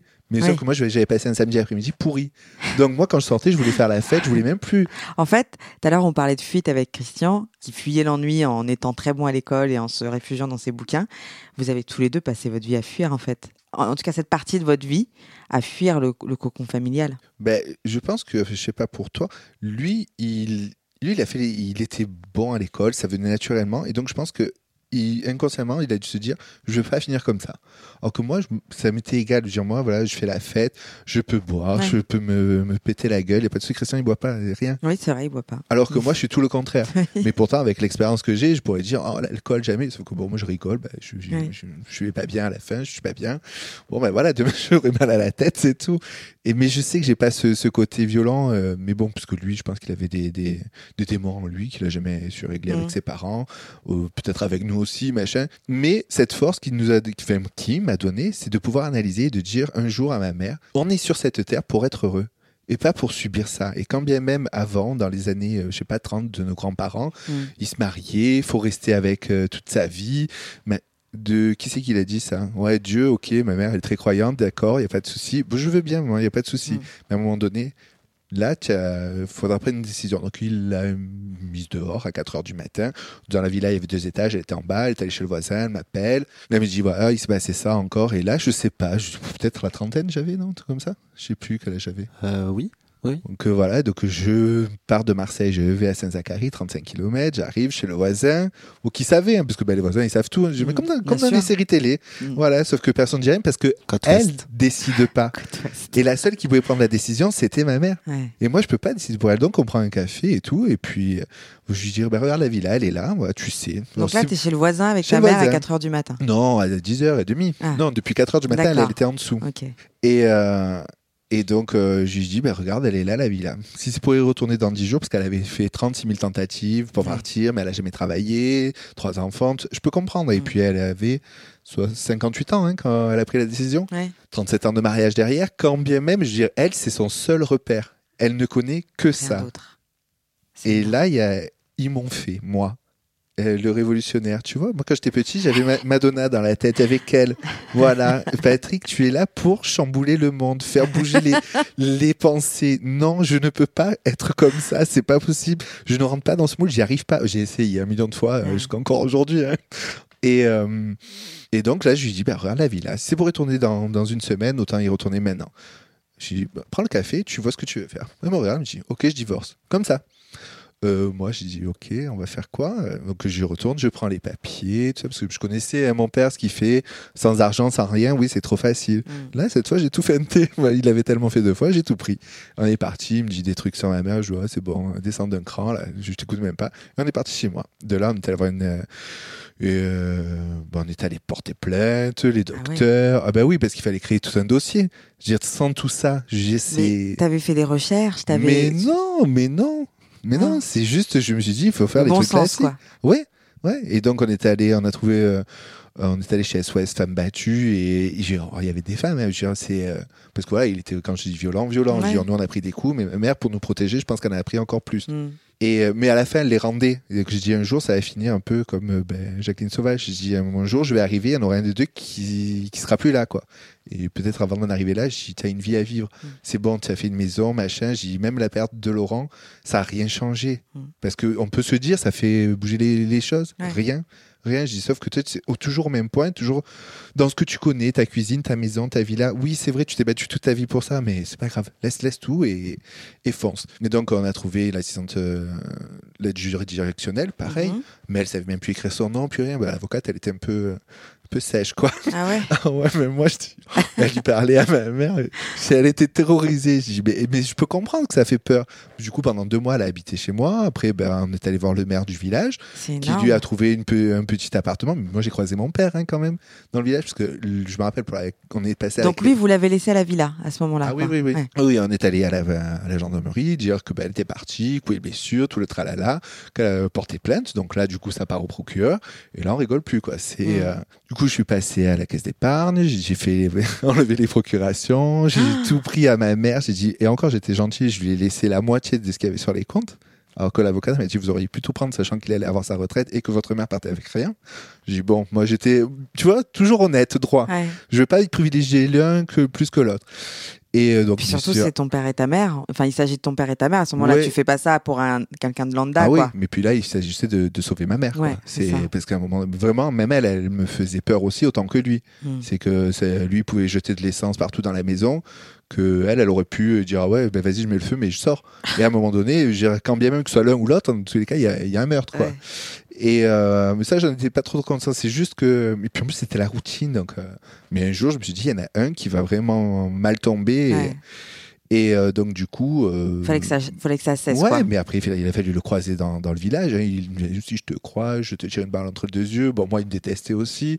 Au tribunal, parce que bien sûr, c'était à Draguignan, il a fallu prendre la voiture. Ah. Moi, c'était loin, c'était loin dans le Var. Qu'est-ce qu'ils sont allés habiter dans le Var C'était loin. Et, et là, il, il m'est passé devant, il m'a même pas calculé. Ni bonjour, Donc, ni au revoir. Votre relation, le, le peu de relation que tu as avec ton père à ce moment-là, elle s'arrête net ce jour-là, quoi. Elle arrêtée net ce jour-là. C'est et contrairement à Christian, c'est ça le truc. C'est parce que après quand, quand il, est, il, est, il est décédé, euh, bah, toute sa famille m'a dit toi il te détestait. J'ai dit mais moi j'ai rien fait. Moi il me déteste Ouais. pour un truc. C'est pas moi qui ai divorcé, c'est eux. J'ai moi j'ai juste protégé ma mère comme je l'ai protégé lui Bien quand j'ai rempli ses papiers pour la retraite. Ça bon bah après ça, moi moi je le prends pas. Mais bon sa famille était contente de me le dire. J'ai dit bah tenez-les-vous les pour dit hein, parce qu'on m'a dit oui pendant 5 ans tous les 15 jours il allait pointer à la gendarmerie parce qu'il fallait qu'il Ouais. et euh, j'ai dit, bah oui, bah oui, bah c'est normal avec ce qu'il a fait. J'ai dit, vous inquiétez pas, j'ai dit, moi je veux pas t'affronter là, ni ma tante, ni mon oncle. J'ai dit, moi je vais voir la police, je porte plainte et on se retrouve au tribunal. Parce que vous, as eu la famille sur le dos à un moment euh, Non, qui, qui t'a reproché ça, en fait, d'avoir aidé ta mère à. Non, non, parce que j'ai coupé les ponts avec tout le monde. euh, voilà. Et les, les dernières nouvelles que j'ai eues d'eux, c'est quand ils, ils nous ont, m'ont- dit que mon père était mort. Ouais. Voilà. Donc, euh, et là, j'ai dit. Et ils ont eu besoin de te dire ça, te dire, te dire euh, qu'ils t'aimaient pas, enfin qu'ils te détestaient sur la fin, quoi. euh, Ils oui. ont eu besoin de dire Bien ça. sûr. Oui, ils ont dit à Christian, toi, tu nous parlais, parce que des fois, comme, comme sur, sur la mais en plus, il a fait un arrêt cardiaque, et tant mieux, parce que ouais, je, je pense qu'il a quand même assez souffert pendant morflé, ses, ouais. ses 20 ans, Mm. où il était très maigre, il, il, bu- il fu- il fumait, il buvait et Mm. tout, et c'était. Mais c'est quelque, quelque chose que euh, on peut même pas sauver cette personne. Mm. Dire, donc, même si on est sa famille et tout, juste à un moment donné, c'est pour pas couler avec, faut que nous, on s'en sorte. Mm. Donc, ben voilà, il a préféré rester tout seul tout. Sauf que bon, moi, ils m'ont dit, ouais, toi, il te détestait. c'est agréable. Merci beaucoup.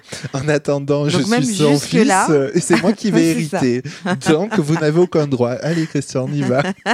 c'est parti pour la guerre. Mais, voilà, mais bon, c'est, voilà, maintenant, c'est tout fini. C'est, euh, c'est du passé. C'est, mais voilà. Et à ce moment-là, ben ouais, j'ai, et puis ma mère, pareil, là, de, l'avocate, elle lui avait dit, euh, je m'en rappelle, oui, pour essayer de, je sais pas comment on dit, de concilier, tu sais, pour faire un truc à l'amiable. Mm. Mais elle, dans sa tête, elle voulait à tout prix que ce soit auteur exclusif de mon père. Mais si elle faisait un truc à l'amiable, en trois mois, c'était réglé. Donc elle va devant le juge avec les deux avocats, mon père à côté, mais elle avait une trouille et tout. Et donc le juge dit donc, euh, auteur exclusif de monsieur Oui, oui. L'avocate, quand elle est sortie, mais pourquoi Je croyais que c'était pas ça? Elle dit bon, maintenant c'est pas grave, ben, c'est parti pour deux ans. Mais du coup, euh, bah voilà, ça a été euh, assez tort exclusif. Euh, voilà, la maison a été vendue pendant les deux ans où il est resté dedans. Ben ça a été après au prorata. Ben où elle y était pas, elle en a pas profité. Il lui a dû. Et du coup là, aujourd'hui, elle est installée dans, dans un petit village de Ouais. Provence où elle est heureuse. C'est chez elle. Elle a rencontré quelqu'un pareil pour ça. En, je sais pas pourquoi ce jour-là j'ai tourné, elle m'en parlait, mais très fidèle ma mère. Et donc du coup elle me dit, Ah, mais il est gentil et tout. Moi je tourne, je vais dans ce petit village là, et il est là. Je dis ben voilà, je, moi j'avais personne. Je dis s'il arrive quelque chose, il faut quand même que je dise à quelqu'un qu'on est parti. Qui Que- il est là? Le, euh, en fait, ma mère a gardé une dame qui avait 93 ans et tout, et elle avait son ouais, beau-fils par alliance Ouais. qui venait de perdre sa femme et que ma mère voyait quand elle allait garder cette dame. Mais lui, il était veuf, donc voilà. Mais elle me dit, oh, il est gentil, il fume pas, il parle bien. L'opposé de mon père. Donc je la voyais. des- Mais je pense qu'elle se faisait ses, ses petits films dans sa tête et tout. Moi, je disais, mais oui, mais vas-y, va prendre un café avec lui et tout. Moi, je dis, voilà la loque que c'est, là, fallait sur son canapé. Je dis, mais oh, t'as une vie. Mais ma mère, non, non, machin. Et puis ce Parce jour-là. qu'elle a ben, jamais connu ça aussi. non, mais c'est clair. Et puis, et puis de toute façon, non, c'était. Ouais, je pense que c'est euh, ben, la- l'éducation, tout ça, et bah, c'est la religion, parce que voilà, c'est Ouais. catholique, mariée à l'église, donc tant que c'est pas fini, c'est pas fini. C'est Ouais. donc euh, du coup, euh, mais du coup ce jour-là, en fait, j'ai tourné au lieu d'aller à gauche, pris à droite. On est arrivé sur le parking, il était là, mais sans le voir parce qu'il allait travailler. Donc je dis voilà, je suis le fils de, de Rose, juste pour te donner mon numéro, puis ben, voilà, elle a décidé de divorcer, donc je sais pas. donc à l'heure d'aujourd'hui, bon bah ils sont bien, mais ils ont chacun leur maison, chacun est indépendant, et c'est tout ce que j'ai dit à la mère, parce que plus jamais je veux qu'elle se laisse avoir par quelqu'un, parce qu'elle est vraiment gentille. Mm. Et euh, elle a 37 ans qu'elle a sacrifié pour nous, Mm. mais au final, des fois, euh, elle m'en a parlé et où elle se dit tout ça pour rien parce que ça n'a pas sauvé Laurent. Sinon, c'est clair. Non. Et nous, ben nous, on est là. faut vivre avec tout ça. Et nous, euh, aujourd'hui, c'est notre vie. Donc moi, tout ça, c'est ce qui fait qu'aujourd'hui, on est comme on est.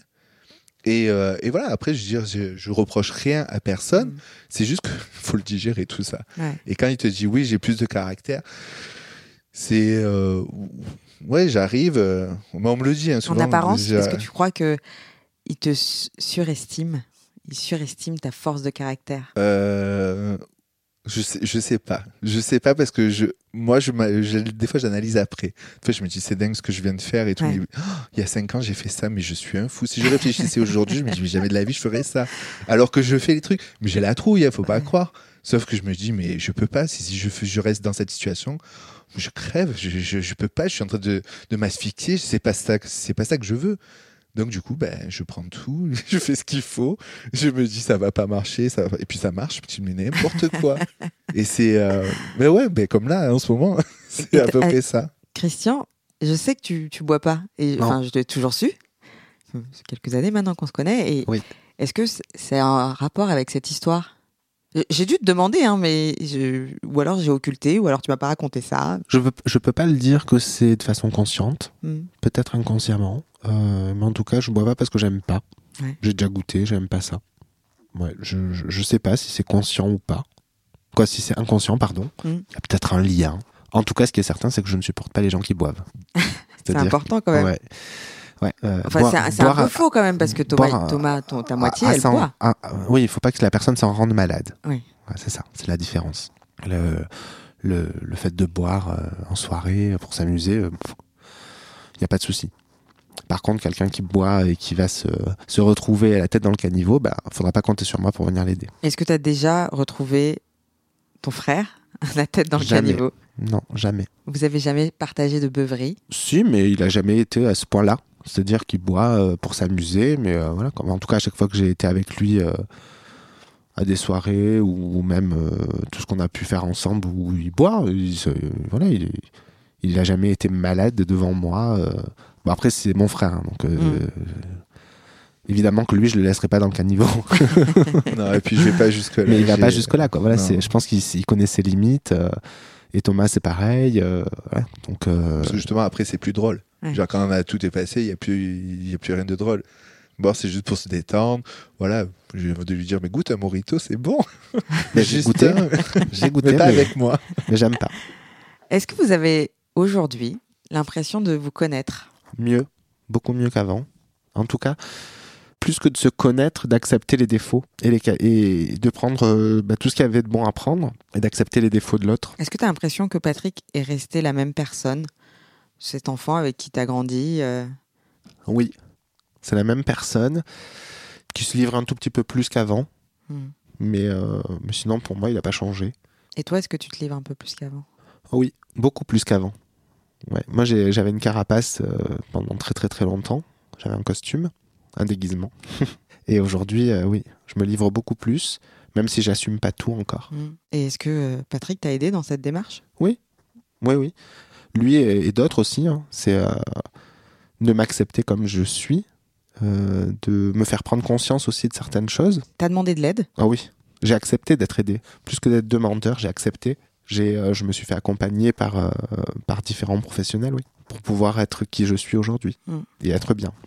Et d'ailleurs, j'en ai fait mon métier. Tu veux nous en parler un peu? De mon métier? Ouais. Bah, en fait, Ah, aujourd'hui, je suis. nous Alors, je, je vais le dire parce qu'il y a pas mal de choses, de petits indices que vous avez distillés dans vos, vos différentes anecdotes en racontant. Des choses comme ça qui, euh, qui me paraissent hyper surprenantes, mais j'apprends que Laurent a fait une école de coiffure. Et Oui. en fait, Thomas, ta moitié, Christian, Oui, les est coiffeurs. Euh, Mais Patrick aussi, il a fait l'école de coiffure. hein. Patrick aussi, mais Oui. je ne savais pas. Ils ont tous fait de la coiffure, sauf, sauf moi. Des petites choses comme ça. Et tu disais tout à l'heure, euh, Patrick, que, que, euh, que Christian aimait beaucoup vous- que vous jouiez à la banque, à la- au Monopoly. Et il se trouve que tu as fait une carrière dans la banque. Oui, pendant 15 ans. Donc, c'est des petits trucs comme ça qui m'ont fait tilt à chaque fois. Oui. Mais du coup, tu nous. Tu nous voilà, tu as, passé 15 ans dans une banque. J'ai passé 15 ans dans une banque euh, où, en fait, j'ai jamais vraiment fait de la vraie banque. hein. Mm. J'ai été plutôt dans les back-office, puis après, euh, les, les, les 8 dernières années, j'ai fait des ressources humaines. Donc, Ouais. c'était pas vraiment de la banque, mais c'était quand même dans, le milieu. Les, C'est der- très, ces très dernières années important. sont très importantes. Très, très important pour, pour, la, pour la suite. Mais j'étais quand même dans le milieu bancaire, donc un milieu assez dur et de requin, et où il faut être en costume cravate tous les jours. Qui ressemblait au personnage que tu as joué pendant Ouais. 40 ans. Ouais, qui collait exactement à ce qu'on attendait de moi. Mm. Fallait que je. Voilà, à 35 ans, j'étais cadre euh, dans la banque. Alors, en étant parti de pas grand chose, quoi. Mm. D'une cité HLM de Marseille. euh, voilà. Donc, euh, c'était. Voilà, j'avais réussi. C'était- tu- euh, en tout cas, il y a eu un moment dans ta vie où tu l'as vécu comme une forme d'accomplissement et t'en étais heureux.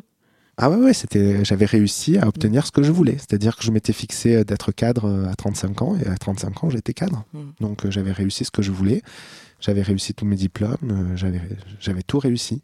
J'avais fait tout ce qu'on attendait de moi. Donc, c'était bravo. À quel moment ça vrille? Ça vrille euh, il y a deux ans et demi. Alors ça, commence à comment dire à frétiller euh, il y a cinq ans déjà. Il y a cinq ans où je commence à me poser des questions, à me remettre en question là-dedans, dans cet euh, environnement où je ne me sens plus trop à ma place. Et puis il y a deux ans et demi à peu près, là je peux plus. Je peux plus, donc grosse catastrophe parce que je perds tous mes repères tout s'effondre. Et, euh, et donc, c'est là que j'accepte de me faire accompagner et, euh, et de me reconvertir. Alors, j'aime pas trop le mot reconversion, en fait, pour ce qui me concerne. Parce qu'en fait, je vais enfin, quoi, je, je- je- à ce moment-là, je vais enfin faire ce que j'aurais dû faire depuis toujours. Et j'arrête de me déguiser et j'arrête de, de, de pas être qui je suis. Donc, en fait, c'est pas une reconversion, c'est juste euh, accepter d'être qui on est. C'est comme ça que je le vois. Et donc, depuis, euh, j'ai fait une formation pour être coach en, en accompagnement personnel, donc en développement personnel. Et euh, je, fais du, je vais faire du conseil en image aussi. Et voilà. Et je suis beaucoup plus heureux.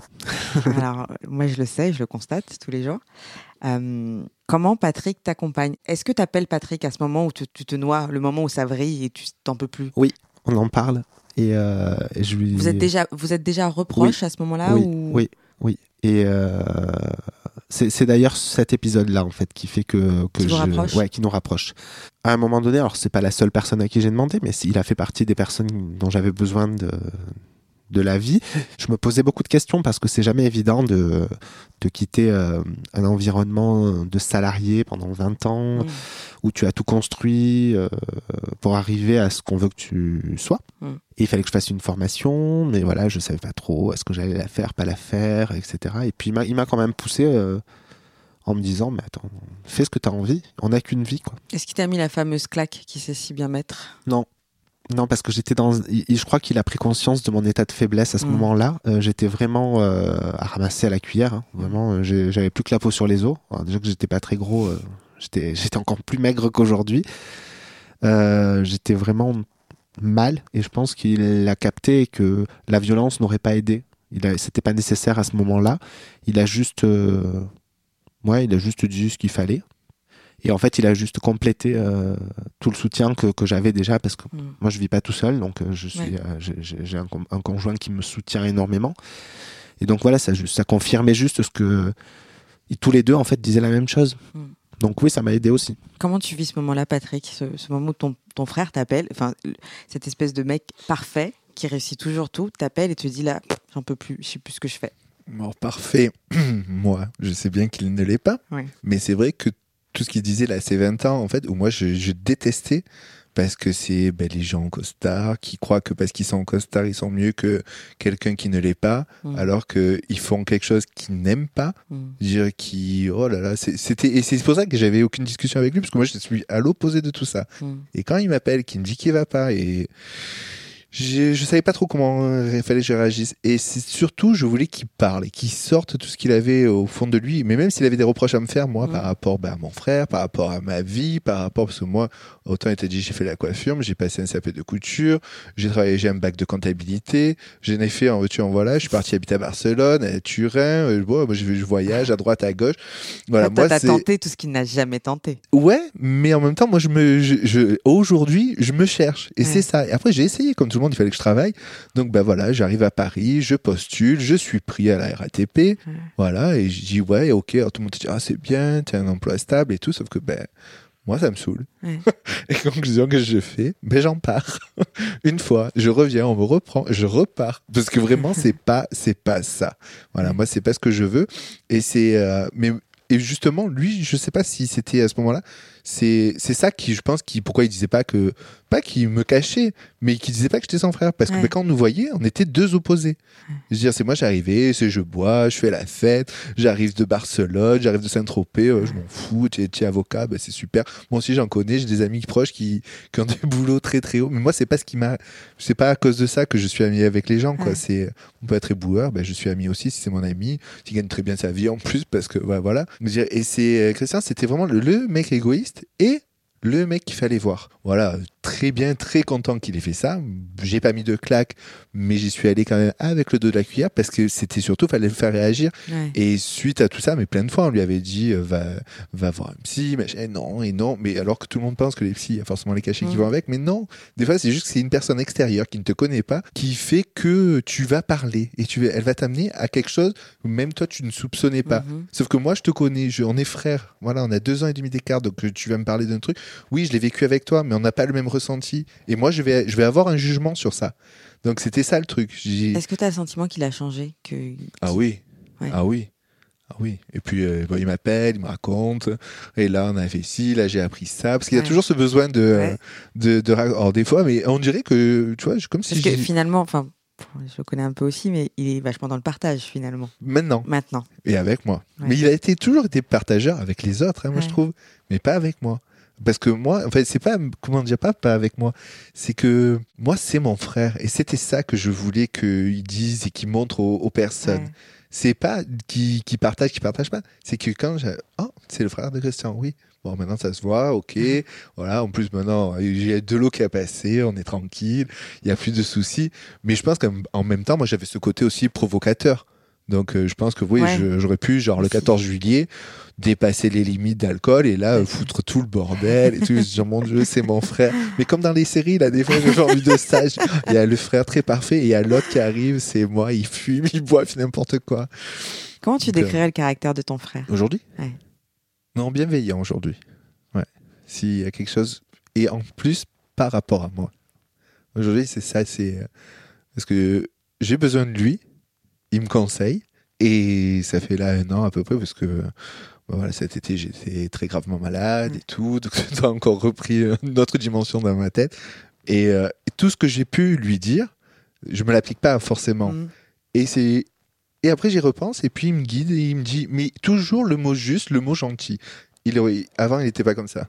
C'est avant j'aurais même pas parlé avec lui. C'était euh, c'est pour ça voilà moi les décisions je les prenais, je pars à droite, à gauche. De toute façon tout le monde s'en fout. Alors que je sois en Espagne, en Italie, euh, Tombouctou, tout le monde s'en fout. Je veux inexistant. Le deuxième.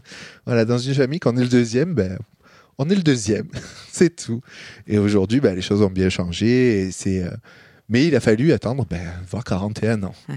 C'est pour ça que je me dis, c'est, même pas, long. même pas une reconnaissance qu'on attend. Mais quand c'est là et que je dis, ça y est, c'est mon frère, je me dis, ça serait stupide de ma part de dire, non, moi pendant 40 ans, j'avais besoin de toi, t'as pas été là. C'est, je pourrais. Mais J'ai dit non. J'ai dit quand même quand il m'a dit euh, ça va pas et tout.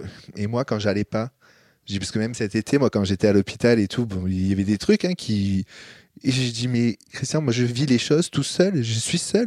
J'ai pas quelqu'un moi qui m'accompagne. Quand je dois aller passer une IRM, quand on m'appelle en, en me disant faut rentrer en urgence. Euh, moi je passais 15 jours. Euh, ok, on vient me voir, mais je suis seul. Je rentre chez moi, je suis tout seul. Mm. Et quand les décisions je les prends, je les prends seul.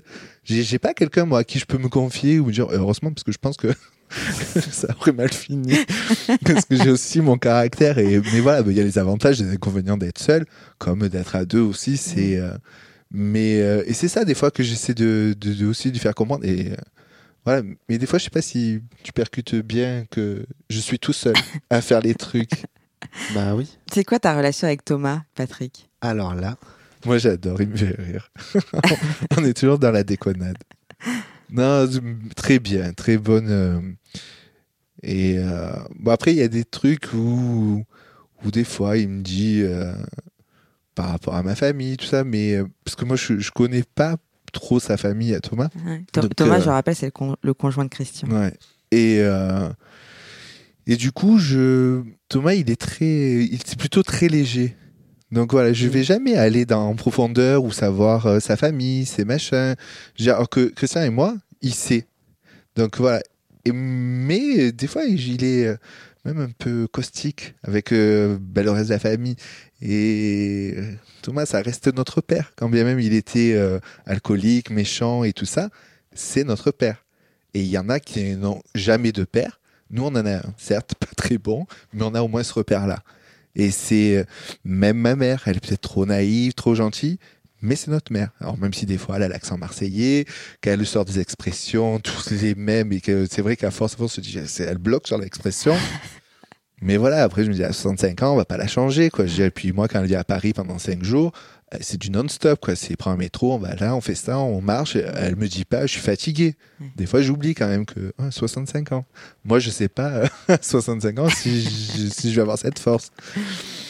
Donc non, on a de très bonnes relations avec toi. Mais après, il y a des accrochages aussi. Ouais. euh, oui, bien sûr. Et voilà, quand il faut dire euh, stop ou, ou donner mon avis. Ouais. Parce que j'ai souvent ça, comme je suis gentil, on se dit, ah non, tu t'imposes mon avis. Non, non, non, moi j'ai le mien. Euh, voilà, après, on va pas aller se disputer, puis ça sert à rien. Mais ouais, non, moi j'ai. Et toi, euh, Christian, comment tu décrirais le caractère de ton frère? Alors, euh, il y a un truc qui, que je, je- je- je- je cherche l'adjectif en fait pour. euh, Ah oui, ça y est, impulsif. Mm. Il, il agit, il réfléchit après. Donc, euh, parfois ça peut jouer des tours, mais bon, c'est comme ça, il est comme ça. Euh, il parle beaucoup, beaucoup, beaucoup, beaucoup. Ce besoin d'exister en fait euh, qu'on ne lui a pas donné quand il était petit. Donc, euh, il a besoin, il a besoin d'être là et qu'on fasse attention à lui. Alors moi, je le sais, donc je fais attention à lui. Euh, après, au niveau caractère, bah, il est généreux, trop même. Ça, c'est un point commun qu'il a avec mon père. Ouais, très très généreux. Parfois colérique et trop gentil. Il est trop gentil. Et un dernier point, il a du mal à être seul en fait. Mais euh, ah oui, il y a un truc aussi, il est amoureux de l'amour. ça, ça, j'avais oublié. Il est amoureux de l'amour et il fait trop confiance à tout le monde. Attends, t'es obligé de nous en dire plus, c'est-à-dire quoi Il est amoureux de l'amour? Mais il tombe amoureux d'une fleur. Il voit une fleur, il tombe amoureux. Il est amoureux de tout et de tout le monde. Il est gentil. Il a, il c'est vraiment, c'est un cœur sur pattes en fait, et il croit, tout- il, il fait, il fait confiance à tout le monde. Et euh, et après, quand il est déçu, ça l'énerve. Ce qui Et est après- normal, hein. Et après, je deviens colérique.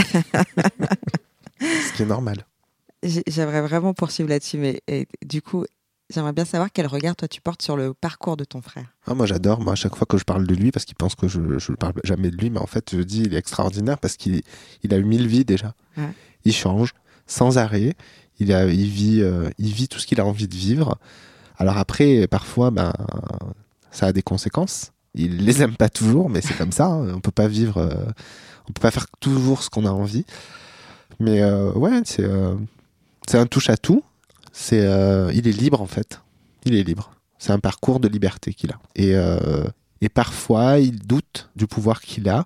C'est difficile d'être comme il est dans la société dans laquelle on vit parce que il n'est pas du tout dans la convention. Et donc, parfois, ça le fait douter. Et il se dit, mais peut-être qu'il faudrait que je sois comme tout le monde. Mais ça tient jamais. Parce qu'il peut, il est pas comme tout le monde, donc euh, ça marche pas. Donc il faut juste qu'il qu'il accepte, mais tout le temps, qu'il est différent et que qu'il est très bien comme il est, qu'il n'a pas besoin de changer. Et surtout pas de faire comme les autres. Pour lui, euh, le boulot, au bureau, euh, la maison, le chien, les enfants, ce n'est- c'est pas possible. C'est euh, comme ça l'était pas pour notre père. hein. Ouais. Sauf que lui, il a la chance de, il s'est assumé, il fait ce qu'il veut, donc il faut qu'il continue comme ça. Voilà le regard que je porte sur son parcours. Et je vous propose un petit jeu. On voit si ça marche. ou Oui. pas. Euh, votre première sortie ensemble, un truc dont vous vous rappelez en tant qu'adulte. hein. Waouh, j'en ai aucun souvenir. Attends, je réfléchis. On peut-être trouver quelque chose. S'il y a rien, il y a rien. hein. On sortait pas ensemble quand on était euh, jeunes adultes en fait. On, on était déjà très loin l'un de l'autre. La première fois que vous avez vu votre frère avec un mec ou une meuf? Il devait avoir 22 ans. Ouais. 22 ans, il devait avoir lui. Mhm. Donc moi, j'avais 24. Mhm. Et lui, bah, je suis plus. S'il se souvient. Mais toi, tu te souviens de quoi? Euh, la première fois que je l'ai vu avec quelqu'un, c'est loin en fait, ça fait 20 ans. C'est vague, quoi. Je, je, je, je- je me doute que c'était vers la- cette période-là, là, vers 22 ans, mais je me souviens pas grand-chose en fait. On était trop, on n'était pas proches du tout. Ouais. On vivait rien en commun, donc je, j'ai pas de souvenirs. Est-ce que toi, tu vois de quoi il parle? Pas du tout. Par contre, moi, je me rappelle très bien, c'est quand je crois qu'ils avaient eu une perme avec Thomas et euh, un ami à eux, Alexandre et tout. Ils étaient venus chez mes parents, mais style euh, hystérique ils étaient. Mais moi, je, je partais en boîte, je les avais même pas calculés. Et Thomas, je pense que si, si on lui demandait, il disait, ah, ce jour-là, mais tu nous as snobé, mais grave. mais parce que je, je supportais pas et je supportais pas ses amis et son style de vie. Mm. Donc, euh, moi, il m'intéressait pas, même pas, je les ai calculés. Voilà. En plus, euh, je savais qu'après, il allait encore tout planter, tout laisser. Donc, mon père, bah, au lieu de lui parler à lui, il allait me dire à moi, ouais, ton frère, machin, ses amis. voilà. Et donc, moi, non, je veux pas ça. Euh, Est-ce que du coup, vous avez déjà eu l'occasion d'avoir euh, d'avoir du mal à supporter un ex de, enfin, toi supporter un ex de Christian ou l'inverse? Vous avez jamais eu cette occasion finalement? Je crois que le seul ex qui me qui connaît, c'est, pas- c'est pas un ex en fait, il, est toujours là. C'est Thomas. Ouais. Voilà. Mm. Parce qu'il n'y a pas eu de, il y a pas eu de défilé. Euh, et, Ouais, et puis euh, moi, je garde pas de relation, donc comme ça, il y a, pas d'ex qui traîne dans le coin. Il y, en a un que t'as as encore moins aimé que les autres dans ses ex. dans ses ex, Ouais, tous. il y en- non, il y en a que j'ai C'est vrai que je les aime pas. Il y en a, il y en a quelques-uns, quelques personnes que j'ai aimées, Hmm. que, que j'ai appréciées, parce que j'ai Ouais. jamais trop eu le temps, ça n'a Bah jamais ouais. duré suffisamment longtemps. Il y en a qui lui ont fait du mal, donc euh, que, que je n'aime pas. Euh, votre plus grosse frayeur Est-ce que tu connais la plus grosse frayeur de, de ton frère et, et vice versa La plus grosse frayeur de mon frère, je sais pas. La plus grosse peur qu'on a eue ensemble, en tout cas, je la connais. Vas-y. Je crois que c'est quand... je, quand je faisais vraiment n'importe quoi. Euh, j'avais 16 ans, donc j'avais pas le permis de conduire. Et euh, je conduisais déjà la voiture de mon père, Ah une voiture de société. Évidemment, comme je t'ai dit au départ, je faisais jamais de bêtises tout seul. Donc j'embarquais mon frère avec moi. Et un jour, j'ai fait tomber la voiture dans un ravin. Et, euh, et c'est lui qui m'a aidé à la sortir du ravin. Donc là, j'ai eu peur, ouais, quand même. Je, je me suis dit, Oh, si on n'y arrive pas, comment ça va se passer? Puis finalement, euh, il a été super fort. Il a poussé la voiture euh, par le dessous. Moi, j'étais au volant. On a ressorti la voiture. On a, ni vu ni connu. On l'a reposée où on l'avait prise. Je crois que, que c'est notre plus grosse frayeur. Ouais, c'est clair. Patrick, tu partages la même euh, frayeur? Ah oui. Ouais. Ah oui. Ah, Celle-là. Et après, moi, j'ai peur du vide. Ah, Donc, euh, j'ai le vertige. Mais lui, il adore Disney, Astérix. ah ouais. Et bien sûr, comme Thomas n'aime pas, il me traîne moi. Et tu dis, vraiment très malin. Et moi, bien sûr, bon frère, qu'est-ce que je fais? Je monte dedans, mais alors je le vis mal, le truc. Et lui, ça le fait rire. Mais, Ouais. mais je l'ai fait, hein, je, je monte quand même. Pourtant, j'ai une peur, mais c'est horrible. C'est... Pour mon anniversaire, euh, bah, il y a trois mois, il m'a, il m'a invité euh, au parc Astérix toute la journée. Ouais, je suis gentil. Et donc, euh, et donc, on a fait tous les manèges. Ah Et j'ai des photos de lui euh, terrorisé euh, en haut des manèges. Qu'est-ce qui te fait faire ça euh, à ce moment-là, Patrick? C'est l'amour de ton frère? Oh, bah, déjà, j'ai fait une heure et demie de queue. Donc, euh, non, oui, et puis de, de partager un moment, mais aussi de par rapport à la vie. Moi, je, je vois des métaphores partout. Donc, euh, je me suis dit, je suis capable de faire ça. Et même si j'en ai peur, de toute façon, comme il disait, c'est que j'ai déjà mille vies. Mais oui, ça me fait peur. Mais il faut que je le fasse. Je sais pas, j'ai un truc au fond de moi qui me tire. Si tu le fais pas, c'est. Voilà, je me dis, ben, j'ai fait une heure et demie de queue pour pas monter tout là-haut. C'est vrai que c'est impressionnant. Mais je me dis, ça va, ça dure. Je calculais hein, quand même le temps. Je dis, j'en ai pour 50 secondes le temps de monter. Après, quand ça va très très vite, c'est pas grave. Mais c'est vraiment ce moment-là qui, là, ça monte tout doucement. Et je dis, oh, c'est horrible. Le Le j'en sors, je suis tétanisé. C'est, je, je bouge plus pendant 5, minutes, je suis bloqué. Et après, je me dis, waouh, trop fort, je l'ai fait. C'est le, comme tout, et dans la vie, je fais ça. c'est le dépassement. Euh, C'est quoi votre plus grosse embrouille? Oh, il y en a eu tellement, des embrouilles. il n'y a jamais eu de grosses, grosses embrouilles euh, graves. Hmm. Mais il y a eu des embrouilles perpétuellement. quoi. C'était euh, tout le temps, tout le temps, tout le temps. tout le temps. On n'était jamais d'accord, de toute façon. Mm. On était tout le temps en conflit. Le peu de fois. Mais je pense que, en fait, tu sais, pour moi, l'amour et la haine, c'est très, très proche. hein. Mm. Et euh, quand tu aimes quelqu'un profondément et que ça, qu'il se passe pas ce que tu souhaites qu'il se passe, bah, tu peux vite devenir violent et en conflit en fait. Et donc, euh, bah, l'amour fraternel faisant qu'il n'était pas ce qu'il devrait être, puisque pour tout ce qu'on a déjà dit, euh, on était sans, sans arrêt en, en conflit pour tout. Donc, mais il n'y a jamais eu de grosses, grosses embrouilles euh, où, euh, quoi, moi, j'ai pas le souvenir de m'être dit, je parle plus à mon frère. Mm. Jamais. Je me suis jamais dit ça. On s'est disputé pour, euh, voilà, pour X raisons, mais jamais je me suis dit, j'ai- jamais dit à quelqu'un, je ne parle plus à mon frère. Pour moi, ça, ça, ça s'est jamais produit, ça. On a eu des, des, des moments où on voilà, on n'était pas d'accord, ou où ça peut monter dans les tours, hein, parce qu'on peut avoir, avoir- on a des voix qui portent aussi, donc voilà. Mais on- pour moi, en tout cas de mon côté, j'ai jamais, euh, j'ai jamais eu un conflit euh, d'une telle gravité euh, que- qui n'existe plus pour moi ou que je ne veuille plus parler. Et toi? Ouais, moi non plus. T'as pas le souvenir d'une grosse embrouille non Non, des disputes de petits, machin, mais même ado. Euh, bon, on pouvait se disputer la, la journée, puis le soir, euh, quand tout le monde dormait, on allait fumer derrière, dans, dans le terrain, là, tranquille. Attends, Christian a fumé? Ah oui, Ça, je savais pas. mais oui. Ouais. Et puis moi, mon argent de poche, il était vite dépensé, tu avais bien compris. Donc j'en avais jamais, alors que je piquais à mon père, ou des fois je lui piquais à lui.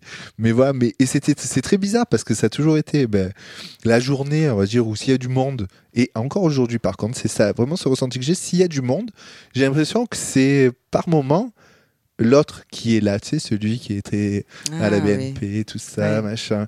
Et alors quand je suis seul avec lui, c'est mon frère.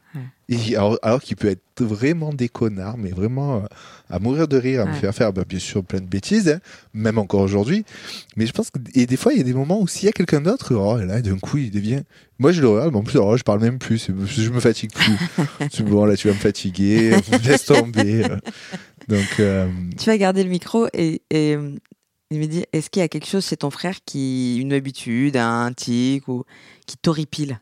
Non, je vais beau chercher, je vois pas. euh, Non. Et toi, Christian? Qui m'horripile, non, rien du tout. Un peu en dessous d'horripile alors. Qui peut être agaçant? Ouais. Ouais, peut-être quand il parle de ses histoires euh, et qu'il nous parle de. Ça, c'est quelque chose que je partage avec Thomas. On, on- on- on sourit. C'est que des fois, il nous parle des gens, on sait même pas qui c'est. Parce qu'il parle, il parle, il parle, il parle, il s'embarque dans des histoires. Et d'ailleurs, vous l'avez vu, hein, C'est un compteur. c'est, euh, il parle beaucoup, beaucoup, beaucoup. Et des fois, il s'en va et on sait plus du tout où il est. Et on connaît pas les gens dont il nous parle. Et, à- des fois, on est obligé de l'arrêter, de lui dire, mais tu sais qu'on sait pas de qui tu parles là parce que, mais si, mais c'est machin. Euh, non, mais on sait pas, on connaît pas. hein.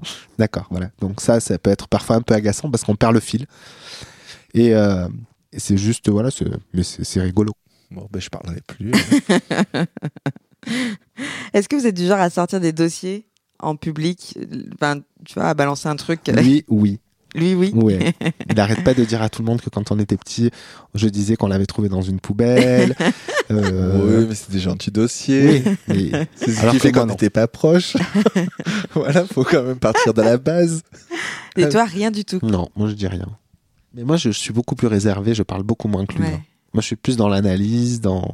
Je suis quand même beaucoup plus posé. Bah, je, enfin, moi, c'est vrai que je parle plus, mais toi, quand tu m'as rencontré, tu voulais savoir comment il est parce que tu Ouais. sais que je sais Ouais, il y des a un trucs. truc comme ça, ouais. Et après, c'est pas des trucs méchants, mais tu, tu l'imagines pas comme ça, dire euh, Ouais, non, c'est pas mon frère, on l'a trouvé dans une poubelle, quoi. Euh, Jusqu'à 6 ans, ils me l'ont fait croire. euh, que, comment tu veux que je me dise? Et en plus, que bah, lui, super mince, moi, la petite horrible. boule qui bouffe, qui bouffe. Euh, bah ouais, non, c'est pas mon frère, en fait, mais c'est- ils sont pas ma famille. Donc après, bah oui, je, je pleurais et tout, parce que vraiment, je pensais que. Mais qu'ils m'avaient vraiment trouvé dans une poubelle. mais, des- mais voilà. Et après, ils se disent, mais t'es pas proche. Ben ouais, pourquoi je suis solitaire? Pourquoi je suis capable de faire tous ces trucs tout seul? Ben oui, ah, aujourd'hui, ma mère me dit, mais on est, on est con quand on est, quand on est adulte. Ah, ça, je vous fais pas dire. Hein, c'est, ça vous fait rire, mais t'as bien vu que moi, ça me faisait pleurer, quoi. Mais après, c'est pas des trucs méchants. Et puis, j'ai pas de dossier sur, sur lui, puisque même les bêtises qu'on a fait, on les a fait ensemble. Donc, euh, ouais, le coup de la voiture. euh, non, c'est que des trucs comme ça, mettre le feu à une cuisine. Mais ça c'est pas euh, moi, c'est vous. Mais c'était pour toi, surtout à la base. Il y a eu une cuisine qui a pris feu. Ah ouais, il y a une cuisine qui a pris feu, c'est une amie de Patrick. ouais. Parce qu'en fait, euh, ils étaient tous les deux au régime. Et euh, Oui, nous, on comptait manger de la ratatouille. voilà. Et lui, il euh, avait envie de manger des et moi, je frites. voulais manger des frites, mais j'étais chez Ah. moi. Hein. J'étais pas avec eux. D'accord. Et euh, il m'appelle et donc il me demande euh, que- si je voulais bien venir manger avec eux. Je dis bah oui, oui, je viens, mais moi je veux manger des frites. Et donc ils ont fait, euh, Ils ont fait des frites, tous les deux, sauf qu'ils, je sais pas ce qu'ils fabriquaient. Je crois qu'ils regardaient une série ou je ne sais Oui, trop quoi. Beverly Hills, Voilà. Melrose Place, je sais pas, un truc comme ils ont ça, oublié la On frite. était ados. hein. Et ils ont oublié la friteuse. Ah Donc là la là cuisine là a pris là feu. là là. Et donc après, ils m'ont rappelé en me disant, euh, faut vite que tu viennes, mais pas pour manger. et, et donc je suis arrivé, la cuisine était euh, cramée. Noir. En fait, la friteuse, elle a pris feu, il y avait la flamme. Mais nous, euh, bah, on devait avoir quoi, 15 ans, truc comme ça. À 15 ans, Euh, vous étiez déjà au régime. ben oui. Genre oui. les frites No Way, quoi. bah oui. Moi, non. Et, pas au régime. Et au lieu de d'étouffer le feu, qu'est-ce qu'on a fait? Instinctivement, on a balancé de l'eau. Et là, une flamme qui est montée. oh là, le lustre, il est descendu de 3 mètres d'un coup. Bon, ça va quand euh, personne n'a rien eu, mais euh, bah, voilà, la cuisine cramée. La soirée, bah, on a bien rigolé. Bon, quand ses parents, mon ami, sont arrivés, on dit Toi, tu sors direct. Mais T'es même- toujours ami avec cette personne Ouais, ouais. Non, mais Malgré ça- la cuisine, nous, ça nous- Faut- mais ça nous fait un souvenir aujourd'hui. Bah bah, oui. Le lendemain, elle avait, à 8 heures, elle était debout, il y avait la peinture et tout, et elle, avait- elle avait déjà tout repeint. Faut savoir que son, Moi, je papa, suis arrivé son, pour- son papa, il est pompier en plus. Oh là là, la loose. Voilà. En tout cas, les garçons, je suis ravie d'avoir passé ce moment avec vous. Je me suis amusée. Bah, nous aussi. Et pourtant, c'était pas, c'était pas que drôle, mais Non, c'était pas que drôle. c'était hyper agréable d'apprendre euh, autant de choses sur vous, de découvrir Patrick, parce que finalement, on se connaissait assez peu. Bah ouais, on s'est vu qu'une fois. On s'est vu qu'une fois. Euh, mais c'est cette fois qui m'a donné envie de, de vous inviter et de découvrir Christian sous un autre œil, même si on se connaît plutôt bien. Ouais. Mais c'est vrai qu'on, voilà, malgré toutes les soirées qu'on a pu passer ensemble, on ne rentre jamais dans ce niveau de détail. Non, bah parce qu'en même temps, c'est pas toujours des choses euh, Tout à fait. qu'on a envie de traîner. quoi. Et c'est pour ça que c'est le lieu pour les partager et que je suis ravie qu'on les ait partagés. Ouais. Et c'est le moment de l'émission où euh, chacun de votre tour, vous allez sortir de la pièce pour laisser un message à votre frère, un message que vous ne lui avez peut-être jamais dit. Voilà, un truc qu'il entendra qu'une fois qu'il aura écouté ce podcast. Ok. À nous deux, Patrick. À nous deux, Quel est ton de vérité. Quel est ton message pour Christian si tu as, s'il y a quelque chose que tu ne lui avais jamais dit que Oui, bien sûr, il y a quelque chose que je n'ai jamais dit et je vais lui dire plein de trucs. Je suis très fier d'être son frère, très fier de la personne qu'il est aujourd'hui. Et quand bien même on a eu des parcours différents et on est frères, et surtout le truc que je lui ai jamais dit, c'est que je l'aime. Voilà, parce que ça, je lui ai jamais dit en face. Voilà, donc euh, juste dire à mon frère que je t'aime. Cool. À nous deux, Christian, est-ce qu'il y a quelque chose que tu n'as peut-être jamais dit à ton frère et que tu souhaiterais lui dire euh, Alors que je lui ai jamais dit non, mais que je souhaite redire, et j'espère qu'il va enfin entendre ce message, c'est qu'il faut qu'il arrête de vouloir être comme tout le monde, qu'il assume ce qu'il est, qu'il a beaucoup de qualités, beaucoup de compétences, et que il n'y a aucune raison qu'il réussisse pas dans tout ce qu'il entreprend. Donc qu'il ait confiance en lui, et que je serai toujours là pour l'aider. Merci. Je t'en prie. D'abord, euh, merci à Patrick et Christian d'avoir accepté cette invitation et, et surtout d'avoir accepté de partager leur histoire fraternelle avec nous. J'avoue, je m'attendais pas du tout à tout ce que je viens d'écouter, mais merci à vous. Merci à toi. Mais merci à toi de nous avoir invités. Et puis, euh, on se retrouve autour d'un verre ou pas. Bien Mais sûr que si. volontiers. Merci à vous de nous avoir écoutés et je vous donne rendez-vous le mois prochain pour découvrir une nouvelle fratrie. À bientôt.